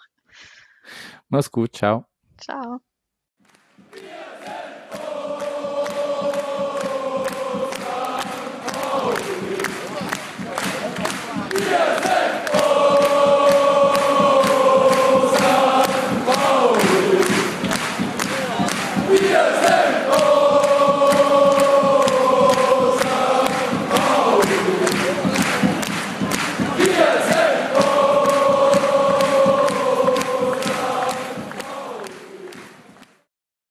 Es geht weiter zum zweiten und sehr klaren Absteiger der vergangenen Saison, der Spielvereinigung Kräuter Fürth. Michael Fischer ist für die einen der unkritische Hofberichterstatter, der viel zu nah dran ist am Verein. Für die anderen ist er ein viel zu kritischer Beobachter, wegen dem man das Zeitungsabo kündigt. Irgendwo dazwischen liegt vermutlich die Wahrheit. Als Sportdirektor der Nürnberger Nachrichten kümmert sich der 31-Jährige um alles, was bei der Spielvereinigung Kräuter Fürth passiert.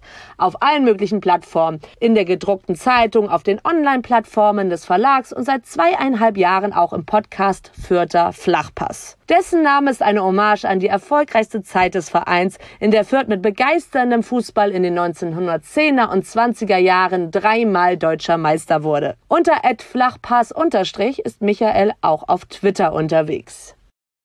Wir kommen zu einem der Absteiger aus der letzten Saison. Relativ klar leider auch. Die Spielvereinigung Roger Fürth ist nach einem Jahr Bundesliga-Erfahrung wieder zurück in der zweiten Liga. Und ich darf Michael begrüßen. Moin. Hallo aus Fürth. Ja, schön, dass du da bist. Deine Vorstellung haben wir schon von Debbie gehört. Deshalb lass uns mal direkt thematisch reinstarten. Die letzte Begegnung ist gar nicht so lange her. Ähm, wir haben es erst im April, April letzten Jahres gesehen. Äh, damals äh, siegte der FCSP mit 2 zu 1 über die Spielvereinigung Kräuter Fürth. Ähm, ihr seid dann aber mit äh, Platz 18 und gerade mal 18 Punkten, ähm, einem Torverhältnis von minus 54 und ja, nicht überraschend der schlechtesten Defensive der zweiten, äh, der ersten Liga äh, abgestiegen nimm uns mal ganz kurz mit so ein bisschen in den, in das eine Jahr Ausflug in die erste Liga. Und es war natürlich ein sehr, sehr ernüchterndes Jahr, was man allerdings schon vor knapp einem Jahr, also nur ein, zwei Monate nach diesem Spiel auf St. Pauli schon ahnen konnte, weil die Mannschaft ist, ich würde nicht sagen zerfallen, aber es sind doch einige Stützen weggebrochen, einige langjährige Stützen teilweise auch. Und das war dann schon so, dass Spieler, die damals bei diesem Spiel noch dabei waren, die auch prägend waren in der Aufstiegssaison, also David Raum zum Beispiel, werden natürlich auch viele Hörerinnen kennen, ähm, der jetzt mittlerweile bei Hoffenheim spielt, aber auch in der mhm. Nationalmannschaft. Anton Stach hat es in der Nationalmannschaft geschafft. Ähm, das sind natürlich zwei der, der bekanntesten Namen, die da gegangen sind. Auch andere Spieler sind noch gegangen und dann hatte man eigentlich vier Stützen, die gefehlt haben in der Bundesliga.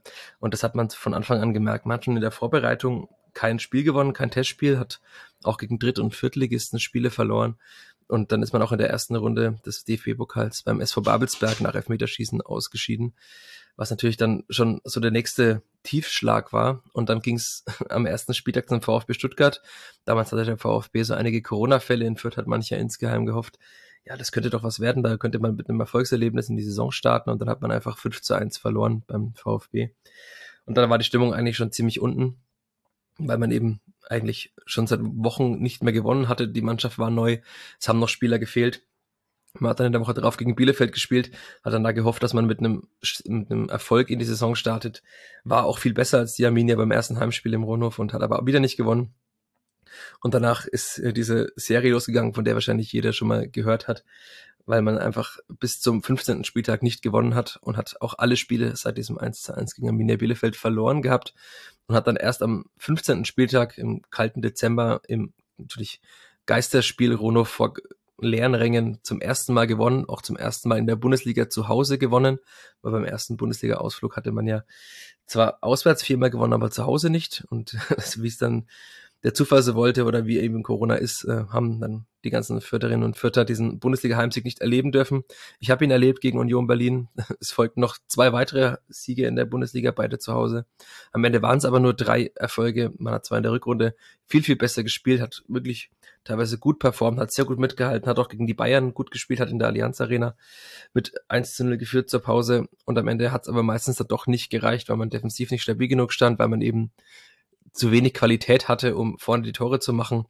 Und dann ist man eben ohne Auswärtssieg diesmal, also erste Bundesliga-Saison ohne Heimsieg, diesmal ohne Auswärtssieg, wieder abgestiegen mit 18 Punkten. Das ist, ich glaube, die viert oder fünf schlechteste Bilanz aller Zeiten, also auch seit der Gründung der Bundesliga 1963. Das hört man in Fürth natürlich nicht sehr gerne, weil die Rückrunde auch sehr positiv war, rein vom Einsatz her, von der Spielfreude. Aber natürlich ist es am Ende dann trotzdem so. 18 Punkte sind nicht gut. Ähm, man hat ja immer so ein bisschen noch geschielt auf den Nachbarn aus Nürnberg. Der ist mit 19 Punkten mal abgestiegen. Nicht mal das hat man eingestellt.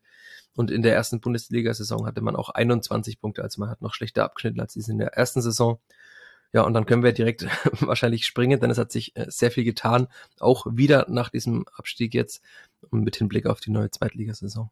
Genau, also mir war es halt wichtig, dass wir immer kurz so, ein, so einen kleinen Abriss machen, wie, wie sich das so angefühlt hat vielleicht. Um, ähm, und ja, wie, wie, du schon sagst, ne, also drei Siege, neun Unentschieden rechnen am Ende halt nur zu 18 Punkten und dem, dem äh, ja, mit Abstand letzten Platz. Wie du schon sagst, einiges hat sich getan, unter anderem der Trainer ist neu. Marc Schneider hat mir ehrlich gesagt vorher nichts gesagt, war vorher bei Varsland Beveren, davor beim FC Thun, wo er auch selber äh, aktiv als Spieler war und ähm, ist jetzt einer von drei neuen Trainern ähm, in der zweiten Liga. Das ist schon mal eine ganz andere Hausnummer als äh, letzte Saison. Also da hat, glaube ich, ungefähr die Hälfte der, der Liga hat zum Sommer äh, oder zur neuen Saison dann ihren Trainer gewechselt. Ich habe in Vorbereitung auf unser Gespräch heute dein Gespräch mit Rashid Azusi, den wir ja auch noch kennen, ähm, gehört. Und äh, der sagt, dass ähm, Marc Schneider das auf jeden Fall als Herausforderung sieht, jetzt beim Kleeblatt angeheuert zu haben, hat erstmal einen Vertrag für zwei Jahre bekommen. Ja, wie, wie ordnest du die Verpflichtung Stand jetzt so ein? Äh, ich denke, es würde Stefan Leitl äh, nicht gerecht, wenn wir ihn jetzt einfach so weglassen und über ihn hinweggehen. Also das stimmt der, der, Grund, dass äh, Marc Schneider gekommen ist, ist, dass Stefan Leitl gegangen ist, was in Fürth sehr viele Menschen bedauert haben, darunter auch Rashid Asusi. Ähm, da würde ich zumindest mal so zwei Minuten kurz ausholen, weil Stefan Leitl kam nach Fürth. Ähm, die Menschen, die sich öfter mal mit der Spielführung befassen, kennen diese Story wahrscheinlich schon, aber er kam nach Fürth im Februar 2019. Da war Fürth mal wieder so weit unten in der Tabelle. Ähm, kurz davor wäre man ja fast mal abgestiegen in die dritte Liga, also nur durch ein, ein Treffer von Julian Green hat man diesen Abstieg in die dritte Liga vermieden und dann im Jahr darauf lief es wieder schlecht. Man hatte unter anderem in der Woche zuvor mit 0 zu 6 beim SC Paderborn verloren. Die Stimmung war ganz, ganz schlecht. Der Fußball war unansehnlich unter dem damaligen Trainer Damir Buric und dann hat man Stefan Leitl geholt. Er hat dann relativ souverän den Klassenhalt geschafft. Man wurde dann 13. Im Jahr darauf 9. und im Jahr darauf eben Zweiter mit dem, dem Vernehmen nach zweitgeringsten Etat der zweiten Bundesliga. Und in der Bundesliga ist eben dieser ganze Verein, aber auch Stefan Leitl mit seinem Co-Trainer André Mijatovic einfach an die persönlichen Grenzen gestoßen. Und ähm, Stefan Leitl hat schon nach dem Aufstieg damit kokettiert, ob er überhaupt weitermachen soll. Wie man mittlerweile hört, war das wohl auch dem geschuldet, dass so viele Spieler gegangen sind, dass aus dieser Aufstiegself eben vier bis fünf Spieler, je nachdem, wen man zum Stamm gezählt hat, äh, gegangen sind. Er ist dann aber doch geblieben in Fürth und dann wurde es aber immer, hat die Bildzeitung äh, vermeldet, er würde beim FC Schalke auf einer internen Kandidatenliste stehen. Dann hieß es, Hertha BSC hätte Interesse an ihm. Ja, und am Ende wurde es dann Hannover 96, was einige Menschen überrascht hat, weil natürlich Hannover in den letzten Jahren nicht wirklich äh, gut abgeschnitten in der zweiten Liga. Und mhm. das ist wahrscheinlich einer der Gründe auch, warum man ihn geholt hat, weil Stefan Neidl nachgewiesen hat, dass er mit jungen Spielern arbeiten kann und dass er mit wenig sehr viel machen kann. Also ich, Stefan Neidl war immer ein super Mensch, deswegen würde ich ihn ungern weglassen. Die, nur die Umstände seines Abschieds waren dann doch eher unschön, äh, weil Rashida Susi damals immer gepflegt hat zu sagen, sie hatten einen offenen und ehrlichen Umgang, eine offene, ehrliche Kommunikation. Das wurde von Leitl und von Asusi fast jede Woche immer wieder in den Pressekonferenzen, auch in persönlichen Gesprächen so kundgetan. Und dann hat ähm, eben Stefan Leitl hinter dem Rücken von Asusi mit Hannover verhandelt. Er hat noch morgens ein Training in Fürth geleitet, ist dann mit dem Auto über A3 und A7 nach Hannover gefahren, auch ja Richtung Hamburg zumindest, um, und ist dann wieder am nächsten Morgen zurückgefahren, hat dann in Fürth wieder das nächste Training geleitet und nur durch diesen Artikel der Bildzeitung, dass er in Hannover war, ist es überhaupt rausgekommen. Und Rashid Asusi hat das, so hat es zumindest glaubhaft erzählt, erfahren, als er beim U23-Spiel zugeschaut hat und hat auf sein Handy geschaut, wo Transfermarkt gerade vermeldete, dass äh, Rashid, äh, dass Stefan Leitl in Hannover gewesen sei. Das hat äh, natürlich für wenig Entzückung gesorgt bei Rashid Asusi, der ja auch ein sehr leidenschaftlicher Mensch ist. Das hat ihm, glaube ich, schon wehgetan, auch weil er eben, ich würde nicht sagen hintergangen, aber zumindest äh, wurde nicht mit offenen Karten gespielt. Aber er hat dann den Blick nach vorne gerichtet. Es geisterten sehr viele Namen rum. Die Bildzeitung hat äh, geschrieben, dass sowohl äh, Martin de Michelis als auch Miroslav Klose in Fürth ähm, mögliche Kandidaten wären. Das ist aber nichts nach außen gedrungen, was Asusi auch wieder sehr gefreut hat, dass alle im Dunkeln getappt sind, was dafür spricht, dass die Gremien alles sehr still sind, dass auch der Aufsichtsrat da jetzt nichts nach außen plaudert. Und dann, ich erinnere mich noch sehr gut an diesen Tag. Ich hab, war morgens am äh, PC gesessen, habe gearbeitet und auf einmal schickt mir jemand einen Link von einer Schweizer Seite, irgendeinem Regionalportal. Marc Schneider würde neuer Trainer der Spielvereinigung. da habe ich erstmal gegoogelt, wer dieser Mensch ist. Mhm. Haben mir sehr viele Menschen geschrieben. Ich habe dann, in, wie man mittlerweile das macht, so ganz eilig äh, in der Schweiz angerufen bei mehreren Journalisten, habe mal nachgefragt, woher sie diese Info haben, ob sie wasserdicht sei. Und dann war schon sehr seltsam, dass Rashida Susi nicht ans Telefon gegangen ist ähm, an diesem Vormittag. Und dann eine Stunde später wurde es dann auch von der Spielvereinigung vermeldet, dass Marc Schneider der neue Trainer sei. Und es war wirklich ein Name, mit dem kaum jemand kannte. Und auch in der Schweiz gab es Menschen, die äh, mir sagten, ich weiß eigentlich gar nichts über diesen Mann. Okay. Aber wenn wir dann gleich weiterspringen, es war ja schon am Anfang Juni in für Trainingsauftakt, da habe ich ihn dann zum ersten Mal persönlich erlebt. Und ich muss jetzt sagen, ich habe jetzt mittlerweile, glaube ich, sieben, acht Mal mit ihm gesprochen, unter anderem auch im Trainingslager. Ist ein sehr angenehmer Mensch. Es ist dieser ja, das Schweizer Idiom hört man sehr gut durch, auch wenn er sich sehr bemüht, Hochdeutsch zu sprechen. Am vergangenen Samstag hat er dann nach dem Testspiel gegen den FC Basel mit ähm, dem Blick, also mit dem Schweizer Medium, auf Schweizerdeutsch gesprochen. Da merkt man mal, wie er eigentlich spricht. aber wenn er so von der Garderobe spricht, das ist immer noch etwas ungewohnt in Fürth. aber es ist auf jeden Fall, also er hat in Thun aus wenig viel gemacht, wie Stefan Neidl auch. Er hat, sagen, sagen die Schweizer Kolleginnen, eben immer es geschafft, eine Einheit zu schaffen, die stärker ist als die Summe ihrer Einzelteile. Hat mit Thun ja sogar, einmal wurden sie vierter Platz und haben dann sogar in der äh, Europa League Qualifikation gespielt, wo sie dann zwar ausgeschieden sind, aber für so einen kleinen Verein, der wirklich sehr winzig ist, ähm, war das ein großer Erfolg. Und man merkt jetzt auch so, warum er das wahrscheinlich gemacht hat. Er ist ein sehr herzlicher Mensch, ein, ein Mensch, der sehr viel lacht, sehr auf dem Platz auch sehr positiv ist, der mit den Spielern sehr viel spricht und auch, sagen jetzt zumindest seine Co-Trainer, auf die wir gleich noch kommen können, auch ein Trainer, der sehr taktisch versiert ist. Also er hat in Tun immer, da kommen wir später vielleicht nochmal drauf, mit welcher, mit welcher Formation, mit welcher Spielphilosophie Fürth in die zweite Liga geht, aber er hat in Tun immer 4-4-2 mit Raute gespielt.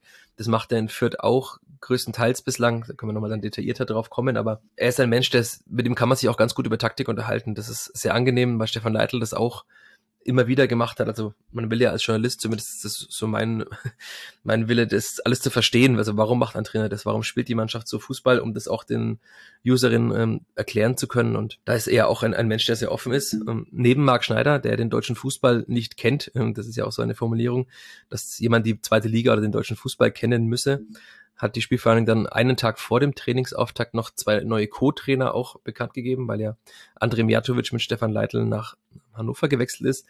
Und das ist dann auch sehr, sehr interessant, weil Rainer Wittmeier kennen wahrscheinlich auch viele. Der war schon bei Stuttgart vor allem sehr lange, war dort Co-Trainer bei der zweiten Mannschaft, dann später auch bei der ersten Mannschaft, war in Hoffenheim auf Schalke und mit Christian Groß am Ende.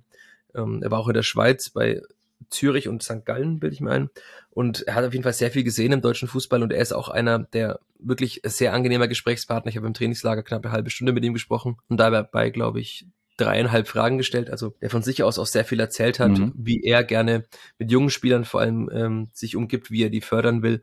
Natürlich auch in Fürth sehr spannend, wenn wir gleich noch auf die Kaderstruktur kommen, dass man jemanden hat, der auch schon beim VfB nachgewiesen hat, dass er mit jungen Spielern eben gut kann und die auch gut weiterentwickeln kann. Und dann hat man als dritten Co-Trainer noch Stefan Kleine-Heißmann geholt, den wahrscheinlich eher die wenigsten kennen.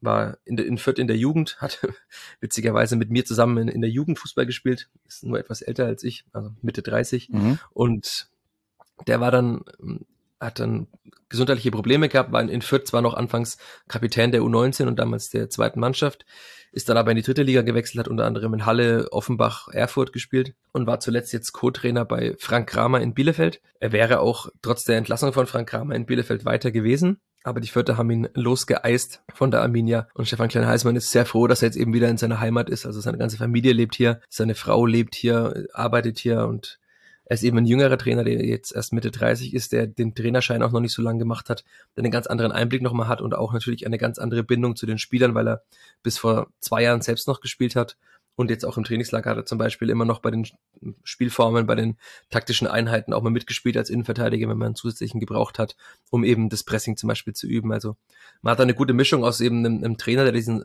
diese Schweizer Idee von Fußball, die sich doch etwas unterscheidet von der deutschen, mitbringt. Man hat einen erfahrenen Co-Trainer mit Rainer Wittmeier, der den deutschen Fußball kennt, der die erste und zweite Bundesliga kennt, also vor allem die erste Bundesliga, aber natürlich auch, der den Blick so für das Ganze hat in Deutschland, der schon viel gesehen hat und man hat eben dann einen jungen, aufstrebenden Co-Trainer mit Stallgeruch, wie es ja gerne im Fußball heißt, der den Verein auch kennt. Und damit hat man jetzt eigentlich eine ganz gute Mischung eben an drei verschiedenen Charakteren, die sich, finde ich jetzt so nach drei, knapp drei Wochen Vorbereitung, die ich beobachtet habe, sehr gut ergänzen.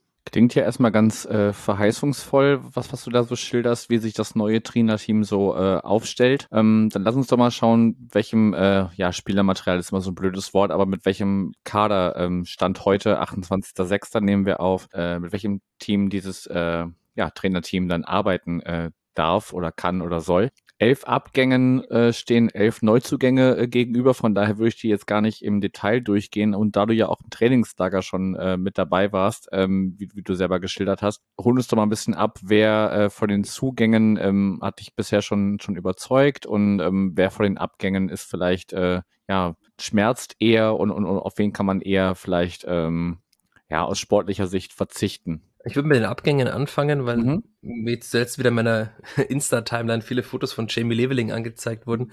Also wer die Bundesliga in der vergangenen Saison verfolgt hat, hat eben gesehen, dass dieser Junge, der hat zumindest bis zu U16 beim ersten FC Nürnberg gespielt, aber dann ähm, in Fürth ausgebildet wurde in den weiteren Jahrgängen, der dann schon in der vorletzten Saison schon in der zweiten Bundesliga so seine ersten Einsätze hatte, auch seine ersten Tore gemacht hat, dann von den Rängen besungen wurde. Ähm, eben so ein eigener Junge, der wirklich sehr sehr viele, sehr große Schritte gemacht hat jetzt in diesem Bundesliga-Jahr, der viele Dribblings gewonnen hat, der immer wieder vorne auch gute äh, Innenverteidiger schon gut ins Schwimmen gebracht hat. Und da hat man dann schon gemerkt, dass er wahrscheinlich schon einer sein wird, den, den die halbe Bundesliga haben möchte. Und es war dann für manche überraschend, aber er ist zu Union Berlin gewechselt. Ich denke, es ist ein sehr guter Schritt für ihn, weil er kann da international spielen. Urs Fischer hat gezeigt, dass er eigentlich jeden Zweitligaspieler zu einem Bundesligaspieler machen kann. Und das klingt immer so blöd, aber es ist ja eine, eine riesige Leistung, dass da wirklich so viele Spieler aus der zweiten Bundesliga hingehen und dann ähm, sich so gut entwickeln. Paul Seguin war auch im Aufstiegsjahr vor allem so der Stratege im vierten Mittelfeld, eigentlich der Schlüsselspieler, kann man fast schon sagen. So als Achter, teilweise auch Sechser gespielt, der wirklich das Spiel komplett orchestriert hat, also Verlagerung gespielt hat, für den Spielaufbau zuständig war. Der ist eben auch zur Union gewechselt. Ähm, als weitere Abgänge ist noch Nick Vierheber zu nennen, erfahrener Innenverteidiger, der in der Bundesliga jetzt kam und sofort diesen Abwehrchef gegeben hat. Der ist zurück zu, nach Utrecht in die Niederlande gewechselt. Was natürlich äh, etwas äh, bitter ist aus vierter Sicht. Ähm, man hatte Jessic Nankam ja geliehen von der Hertha, aufstrebendes Sturmtalent. Der hat dann an seinem dritten Tag, in, also bei der dritten Einheit, ich glaube an seinem zweiten Tag war es, die dritte Trainingseinheit, hat er sich das Kreuzband gerissen, hat dann ewig nicht mitgespielt und hat aber dann die letzten sechs Spiele in, gespielt in der Bundesliga, hat da zwei Tore gemacht und hat auch gezeigt, dass er für die zweite Liga wahrscheinlich ein wirklich sehr, sehr guter Stürmer gewesen wäre. Dann hat Fürth dann die Kaufoption, die man ausgehandelt hatte mit der Hertha, sogar gezogen, hat dem Vernehmen nach 1,5 Millionen Euro investiert, was für Fürth schon sehr, sehr viel Geld ist. Und die Hertha hat sich gedacht, tja, wir haben aber eine Rückkaufoption und Geld haben wir auch genügend. Ähm, wir kaufen ihn einfach zurück. Und hat ihn die Hertha für angeblich 2,1 Millionen zurückgekauft, sofort mhm. wieder. Das ist ganz witzig, weil bei Transfermarkt, ähm, der auch drin steht bei den Transferausgaben der Vierter, weil diese 1,5 Millionen hat man ja investiert, aber man hat eben wieder 600 mit einem 600.000er Plus das noch zurückbekommen was natürlich auch äh, allen Berlinerinnen und Berlinern wehtun wird, dass man einen eigenen Spieler, den man verliehen hat, ähm, zurückkaufen muss für 600.000 Euro. Spricht jetzt nicht unbedingt für die Transferpolitik bei der Hertha. Ja, das waren dann schon so natürlich mit die wichtigsten Spieler, wer eben noch gegangen ist. Er hat noch keinen neuen Verein, aber ist Sascha Burchert, den kennen wahrscheinlich auch noch viele. Er hat auch damals auf St. Pauli beim letzten Spiel noch gespielt, war ja sechs Jahre hier im Verein, war Vizekapitän, Aufstiegstorhüter. Er hat eben keinen neuen Vertrag bekommen was bei vielen Fans für Verwunderung gesorgt hat, aber es war zumindest leistungstechnisch schon nachzuvollziehen, weil es jetzt auch wird 33 und war jetzt nicht, also in der Bundesliga war er, gehört er zu den schlechtesten Torhütern, noch in der zweiten Liga war er jetzt kein Torhüter von einem Aufsteiger eigentlich. Also er hat schon, er ist auf der Linie sehr stark, aber hat auch fußballerisch immer wieder Probleme gehabt. Das hat es immer so ein bisschen aufgewogen, weil er eben für die Mannschaft so wichtig war, weil er auch einer war, der in der Kabine das Wort ergriffen hat. Wie gesagt, Vizekapitän, aber ist aus sportlicher Sicht, finde ich, schon nachvollziehbar, mit ihm nicht mehr weiterzumachen. Und man hat ja schon im Winter mit Andreas Linde, der jetzt auch bei der schwedischen Nationalmannschaft zuletzt war, einen fußballerisch besseren Torhüter geholt, der jetzt auch hoffentlich, würde ich sagen, aus vierter Sicht bleibt, weil er doch, also er hat eine gute Ausstrahlung und so weiter und kann auch gut hinten herausspielen, was für eine Mannschaft, die einen sehr fußballerischen Ansatz hat, auch nicht schlecht ist. Ähm, aber wir sollen uns nicht zu lange mit der Vergangenheit aufhalten. Steck mal rüber zu denen, die äh, Stand heute schon gekommen sind, vielleicht. Genau, also wir sind jetzt dann schon im Winter der vergangenen Saison, den würde ich aber kurz mit ein, äh, hier einbauen, weil da kam Linde, der dann jetzt eben auch im Tor stehen wird. Dabei kam aber auch noch ähm, Tobias Raschel von der zweiten Mannschaft des BVB. Also war großes Talent beim BVB, hat aber den Durchbruch nicht geschafft und es sollte eben kommen, um sich so in der Rückrunde zu akklimatisieren, um dann eben für die zweite Liga jetzt eine gute Rolle zu spielen. Hat aber am Ende schon in der zweiten, äh, in der Bundesliga als Stammspieler gespielt und macht jetzt gerade sehr viel Freude in den Testspielen auch. Also sehr guter, sehr ballsicherer Achter mit auch mit Drang nach vorne, guter Technik, gute Physis. Also der ist jetzt schon ein halbes Jahr da, aber ist, äh, sollte eigentlich erst für die zweite Liga kommen und sich nur ein halbes Jahr so langsam mal reinfinden. Das gleiche ist Oliver Fobasam, ein äh, 18-jähriger Innenverteidiger aus der U19 des VfL Wolfsburg, der eben auch erst kommen sollte für die U19. Die ist dann irgendwann abgestiegen, hat er fast nur noch mit den Profis trainiert und ist jetzt eben auch so derzeit, würde ich sogar sagen, Innenverteidiger Nummer drei, weil Gideon Jung, den ja auch einige kennen, der zuvor im HSV war, mal wieder mit seinem Knie Probleme hat und keiner so recht weiß, äh, wie es eigentlich mit ihm weitergeht. Ansonsten natürlich noch äh, zu nennen die Festverpflichtung von Luca Itter, den hatte man zwei Jahre lang aus oder eineinhalb Jahre lang aus Freiburg geliehen, hat man auch fest verpflichtet jetzt als linken Verteidiger und deswegen hatte man auch schon relativ früh die beiden Außenverteidigerpositionen besetzt mit auch guten Spielern. Deswegen ist es auf jeden Fall aus dass Sicht auch ein sehr guter Transfer gewesen, den länger zu halten. Und er hat, Itter hat auch große Lust, hat er auch mir gegenüber gesagt, jetzt mit Fürth zu spielen. Und er wollte eben nicht nach Freiburg zurück, wo er halt Innenverteidiger Nummer zwei wäre, äh, Linksverteidiger Nummer zwei hinter Christian Günther, an dem äh, eh niemand vorbeizukommen scheint. Und ansonsten hat man noch äh, Ragnar Ache, äh, auch sehr vielversprechender Stürmer aus Frankfurt geliehen, mhm. der als großes Talent zur Eintracht kam. Ähm, sehr physischer, sehr starker, schneller, technisch versierter Stürmer, hat auch in, zuletzt war Testspiel gegen Ludogorets Rasgrad, die ja in der Champions League Qualifikation spielen, da hat er einfach auch mal drei Innenverteidiger oder ja, wahrscheinlich der eine war der Sechser, nehme ich an. Da hinten in der Defensive einfach schwindlig gespielt und also das könnte in der zweiten Liga auch, wenn er fit bleibt, das ist bei solchen Spielern immer ein bisschen das Problem, ja äh, auch äh, eine wichtige Rolle spielen. Also so einen starken Stürmer vorne. Vor allem nach dem Abgang von Leveling ist es natürlich sehr, sehr gut. Und dann hat man noch Usama Haddadi geholt, den wahrscheinlich auch die wenigsten in der zweiten Liga kennen. Ein neues Gesicht, das bislang mhm. vor allem in der Türkei gespielt hat, in Tunesien. Ähm, zuletzt bei Yeni Malatyaspor in der Türkei. Zwischendurch aber auch mal in Frankreich bei Dijon und ähm, auch in Saudi-Arabien schon als so ein kleiner Weltenbummler. Ähm, ist eigentlich linker Verteidiger, soll für Innenverteidiger spielen ist jetzt äh, 30 Jahre alt, also auch ein erfahrener Mann. Das sage ich deshalb, weil wir jetzt dann nur noch auf Spieler kommen, die unter 20 Jahre alt sind. Es sind 14 bisschen im Sommer jetzt sehr auffällig war, dass man eben insgesamt sechs Spieler verpflichtet hat, die unter 20 Jahren alt sind. Ja. Ganz kurz nenne ich nur die Namen. Also man aus der eigenen Jugend Devin Angelberger hochgezogen, ein Sechser, der in der letzten Saison schon fast immer U23 gespielt hat als älterer U19-Jahrgang. Oliver Fobasam hatte ich schon genannt. Dann hat man ähm, den Sohn von ähm, Pierre Litbarski geholt, Lucien Litbarski. Mhm. Und ähm, Walid Mamdi, einen Rechtsverteidiger, der führt momentan aber nur Rechtsverteidiger Nummer drei, also ist auch eher eine Investition in die Zukunft. Was dann schon spannender ist, sind die beiden jüngsten Transfers, die man getätigt hat, die auch für einiges Aufsehen gesorgt haben in der Branche, was man so vernimmt war einerseits äh, Sidney Rebiger, der 17-jährige U17-Nationalspieler, Jahrgang 2005 erst bei RB Leipzig schon äh, mit 15 Jahren unter Julian Nagelsmann äh, im Profikader gewesen und ähm, immer wieder mittrainiert, hat jetzt auch schon eineinhalb Jahre lang bei den Profis trainiert und RB Leipzig hat eben keine zweite Mannschaft. Das soll einer der Gründe gewesen sein. Also er hat eben, er, er spielt dort nicht, er schafft es nicht in die in den Kader der Bundesligamannschaft und hat sich dann aber eben für Fürth entschieden. Da haben schon manche gesagt, okay, warum wechselt er nach Fürth? Und äh, so, ich glaube, drei Tage später war es im Trainingslager, am Donnerstag, wurde dann bekannt, dass Armindo Sieb, äh, ein großes Talent des FC Bayern, das von dem Julian Nagelsmann eben dann, seit er bei den Bayern ist, auch immer wieder geschwärmt hat, dem man zugetraut hatte, sogar den Sprung zu den Profis zu schaffen bei den Bayern, der zuletzt dann zehn Tore geschossen hat in der Regionalliga Bayern für die FC Bayern Amateure der ist eben auch fest nach Fürth gewechselt. Also man hat eben zwei U19, äh, einen U17 und einen U19-Nationalspieler innerhalb einer Woche fest verpflichtet, was dann schon, äh, finde ich, bemerkenswert ist. Und ich hatte zuletzt mit Rashida Susi gesprochen, warum diese Spieler denn alle nach Fürth kommen.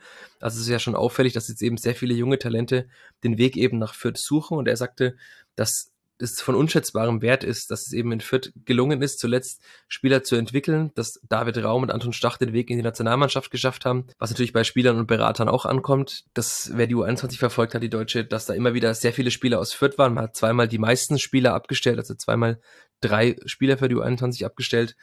Also man hat die jungen Spieler sehen eben, sie können sich sowohl für die U21 als dann auch später für die A-Nationalmannschaft in Fürth sogar entwickeln.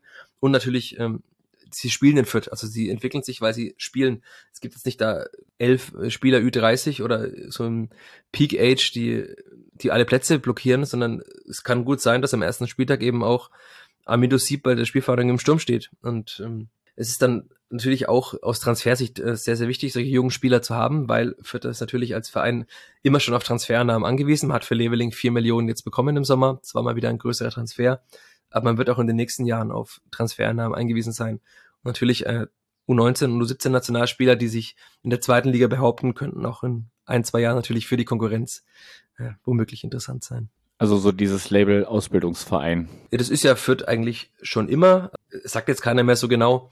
Früher hat man ja die, die Spieler selbst ausgebildet. Das äh, würde jetzt zu weit führen, das zu ergründen, warum das nicht mehr so ganz gut gelingt, weil natürlich auch mittlerweile andere Player in, in diesem Jugendfußball sind. Also es gab in den letzten Jahren sehr viele aufstrebende Talente in Fürth, denen man zugetraut hat, den Sprung eben zu schaffen, auch zu den Profis. Die sind dann halt in der U16 oder U17 oder U15 zu RB Leipzig, zu Wolfsburg oder zu Hoffenheim gewechselt. Zwei sind wieder zurückgekommen zuletzt dann, weil sie es eben bei den Vereinen nicht geschafft haben. Also es ist natürlich sehr schwierig, junge Spieler auszubilden für das höchste Niveau, weil schon die besten Jugendspieler immer schon sehr früh abgeworben mhm. werden. Aber Fürth bildet jetzt eben, also kann man sagen, ist nicht mehr ganz so der Ausbildung, sondern auch der Weiterbildungsverein. Ja. Auch so, also es ist immer schwierig, so im Verein ein Etikett zu verpassen. Aber kann man jetzt dann schon sagen, dass Fürth sich wieder auf die Fahne geschrieben hat. Es wird immer als Fürther Weg tituliert von Rashida Susi, sich auf die Fahne geschrieben hat, junge Spieler weiterzubilden. Und wenn diese jungen Spieler natürlich diese Sprünge machen, die man sich von ihnen erhofft, ist man natürlich auch als äh, Verein erfolgreich. Also man hat es in den Testspielen gesehen, Sidney Rebiger, gesagt, Jahrgang 2005, ist teilweise 15 Jahre älter als der älteste Spieler im Kader, das ist Sebastian Griesbeck. Und trotzdem hat er halt gegen Basel und gegen Rasgrad, also man, hat, man merkt diesen Spielern schon noch an, dass es physisch schwer ist, dass sie manchmal auch falsche Entscheidungen treffen, weil sie womöglich zu verspielt sind.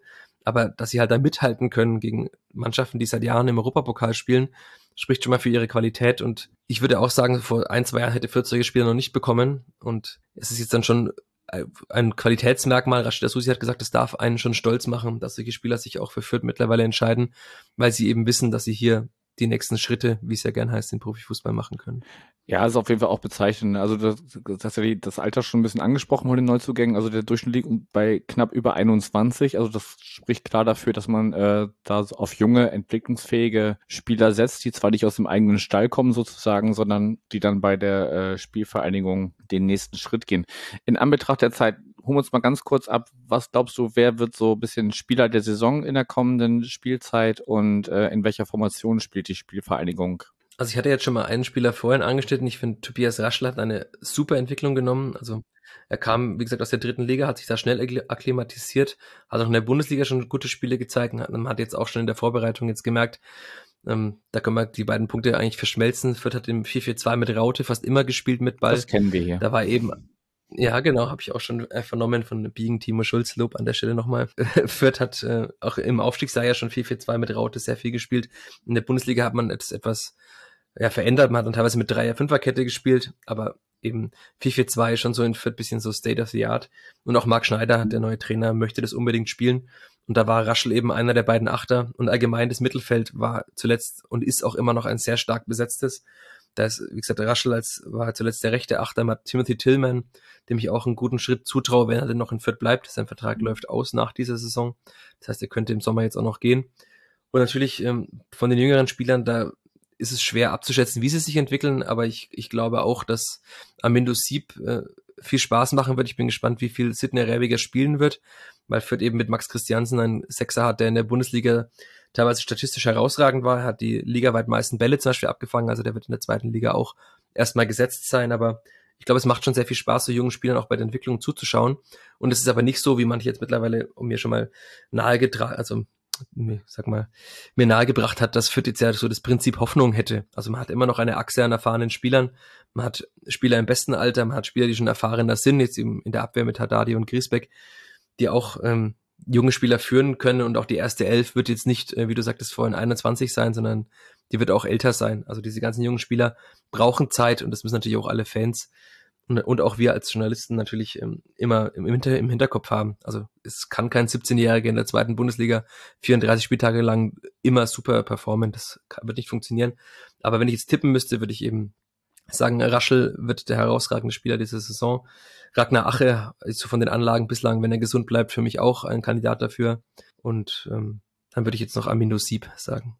Okay, dann haken wir jetzt nach äh, doch durchaus fortgeschrittener Zeit, wir haben uns ja auch ein Jahr nicht gesehen. Das ist schon okay, dass wir hier ein bisschen äh, die angepeilte Zeit ein bisschen überziehen. Gehen wir ein bisschen aufs Drumherum. Du hast mir im, im Vorfeld, als wir hin und her geschrieben haben, im Vorfeld dieses Aufnahmetermins äh, gesagt, du warst auch bei der Mitgliederversammlung und da, ähm, ja, die, die war sonst nicht so spektakulär, wenn ich dich mal so frei zitieren darf. Ähm, aber jetzt bei der vergangenen ist schon so ein bisschen was passiert. Holen uns doch mal ein bisschen kurz in, äh, ja, möglichst kurz und knapp ab. Was ist bei der jetzt letzten Mitgliederversammlung der Spielvereinigung führt passiert? Genau, diese Diskussion um den Vereinsnamen spielt ja schon seit vielen Jahren in Fürth. In der Bundesliga waren es oftmals die Kräuter Fürther, was äh, den Menschen in Fürth sehr, sehr weh tut. Nein, um aufs Thema zu kommen, also die Spielfang hat ja schon 2003 ihre ähm, Profifußballsparte ausgegliedert in eine äh, Kommanditgesellschaft auf Aktien, also in die Fußball KG und deshalb war in den letzten Jahren eigentlich immer die Mitgliederversammlung des EVs keine, die sonderlich spannend war. Also da konnte man eben abstimmen und das Präsidium entlasten. Das war es eigentlich so im Großen und Ganzen.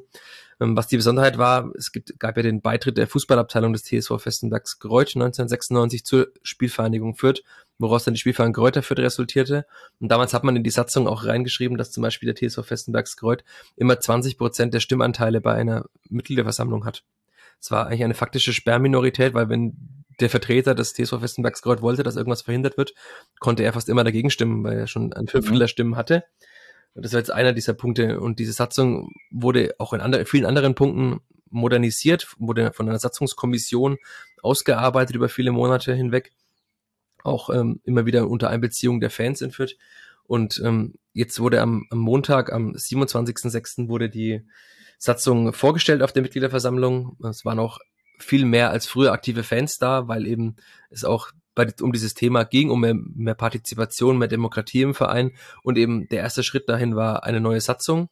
Und in dieser Satzung wurde jetzt festgeschrieben, dass der TSV Festenbergs Kreuz eben nicht mehr diese faktische Sperrminorität hat, sondern nur noch eine Stimme künftig und nicht mehr 20 Prozent der anwesenden Stimmen.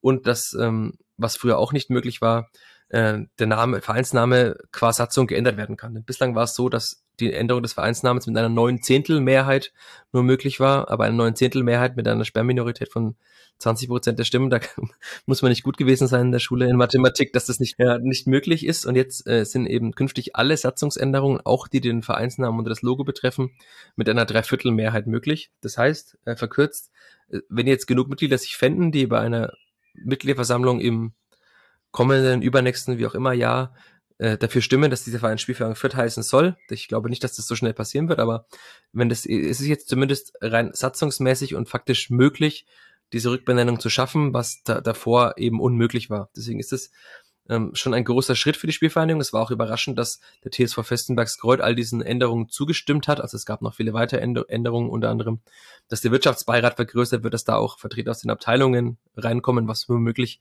dann auch mal jemand aus der Fanabteilung sein könnte, weil es wurde auch bei dieser Mitgliederversammlung eine Fanabteilung gegründet, was es bislang auch nicht gab.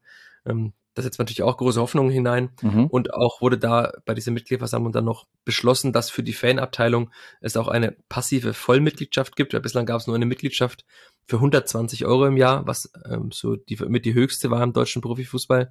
Und jetzt wurde eben diese Möglichkeit geschaffen, passives Vollmitglied zu sein. Das heißt, man treibt keinen Sport im Verein, man ist Mitglied der Fanabteilung, die sich erst noch konstituieren muss und zahlt aber eben nur 80 Euro bei vollem Stimmrecht ganz kurz, das ist ein bisschen adäquat zu, unseren, zu unserer AFM, also der Abteilung fördernder Mitglieder, ne? Also da, da genau. kannst du auch einfach passiv ja. Mitglied sein und zahlst deine Beiträge und ähm, ja. Und hast aber volles Stimmrecht. Genau, ja, ja klar.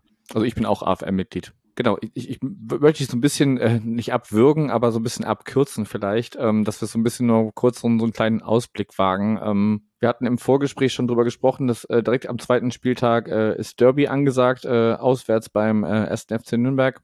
Davor spielt ihr zu Hause gegen Kiel. Im äh, Pokal geht's zu den Stuttgarter, Stuttgarter Kickers. Und äh, dann empfangt ihr den äh, Karlsruher SC. Und vielleicht magst du so den Ausblick auf die ersten Pflichtspiele verknüpfen mit der Frage, welches Tier die Spielvereinigung führt. Wie ich jetzt gelernt habe, kann man auch bald sagen vielleicht. Ja, welches Tier wird sie sein in der kommenden Saison? Ich habe mich entschieden für ein junges Rehkitz. Du kannst okay. dir vielleicht denken, warum. Also diese es ist dann schon sehr auffällig auf dem Platz. Also es gibt sehr, sehr viele junge Spieler. Ja. Ein junges Rehkitz hüpft ja manchmal auch etwas so unvorsichtig noch rum, aber voller Vorfreude auf das, was da kommt. Die jungen Spieler sind auch voller Vorfreude auf die zweite Bundesliga, darauf sich mit den großen Vereinen auch zu messen, darauf von vielleicht auch ein Derby zu spielen. Und ähm, man muss aber halt auch immer aufpassen, was die junge Rehkitzen, weil die sind so unvorsichtig, wenn man da jetzt nicht auch größere, ältere Tiere dabei hat, dann kann das schnell schiefgehen und die könnten womöglich irgendwo mal auf die Straße laufen, falsch erwischt werden oder im Falle der Spielvereinigung eben auch mal von einer erfahrenen Zweitligamannschaft wie dem SV Sandhausen einfach mal auseinandergenommen werden zu Wilderern, wie es beim SV Sandhausen ja vielleicht auch manche gibt.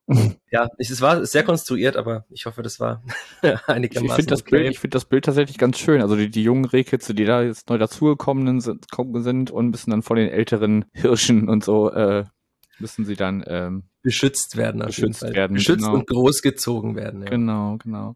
Ja, weil sie müssen aufpassen, am ersten Spieltag kommen nämlich die Störche geflogen. Die sind ja wissen wir ja auch sehr gefährlich. Aber ich wollte eigentlich auch nur mit einer ganz schlechten Überleitung zum Saisonstart überleiten. Weil, wie gesagt, ähm, ich glaube, dass dieses Spiel gegen Kiel ganz okay ist für Fürth. Also Kiel ist ja auch noch ein bisschen, finde ich, also zumindest jetzt von außen betrachtet, noch bisschen so in der Findungsphase auch nach diesem, also die letzte Saison war jetzt ja nicht so berauschend nach dem Jahr zuvor, wo man in der Bundesliga-Relegation gespielt hat. Und das, ich finde, dass das Derby für Fürth vielleicht etwas zu früh kommt, am zweiten Spieltag schon, weil der erste FC Nürnberg eben in der letzten Saison dann schon auch einige gute Spiele hatte, zwar auch Veränderungen in der Mannschaft hat, aber jetzt dann schon eine eingespieltere Mannschaft hat als die Spielvereinigung. Mhm. Und auch in Fürth ist, finde ich, was, was auffällig ist, dass es eben nur noch wenige Spieler gibt, die schon lange im Verein sind. Da stelle ich mir so ein bisschen die Frage, wer diese Mannschaft auch anführt, wer sie einschwört fürs Derby. Also weil die meisten Spieler echt erst sehr kurz da sind und teilweise noch gar keins oder womöglich einen Derby gespielt haben.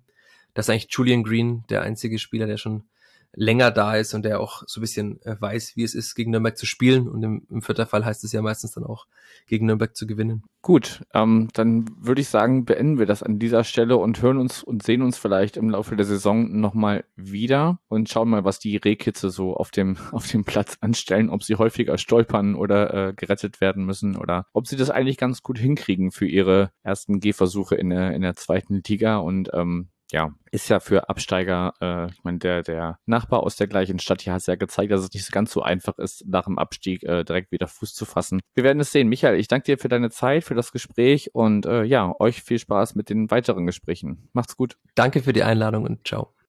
So, damit seid ihr am Ende dieses Teils unserer Saisonvorschau angekommen. Yannick und ich danken euch fürs Zuhören, freuen uns über Anmerkungen, Lob oder Kritik zu diesem Projekt und wünschen euch viel Spaß mit den weiteren Episoden von Millanton Meets 2022.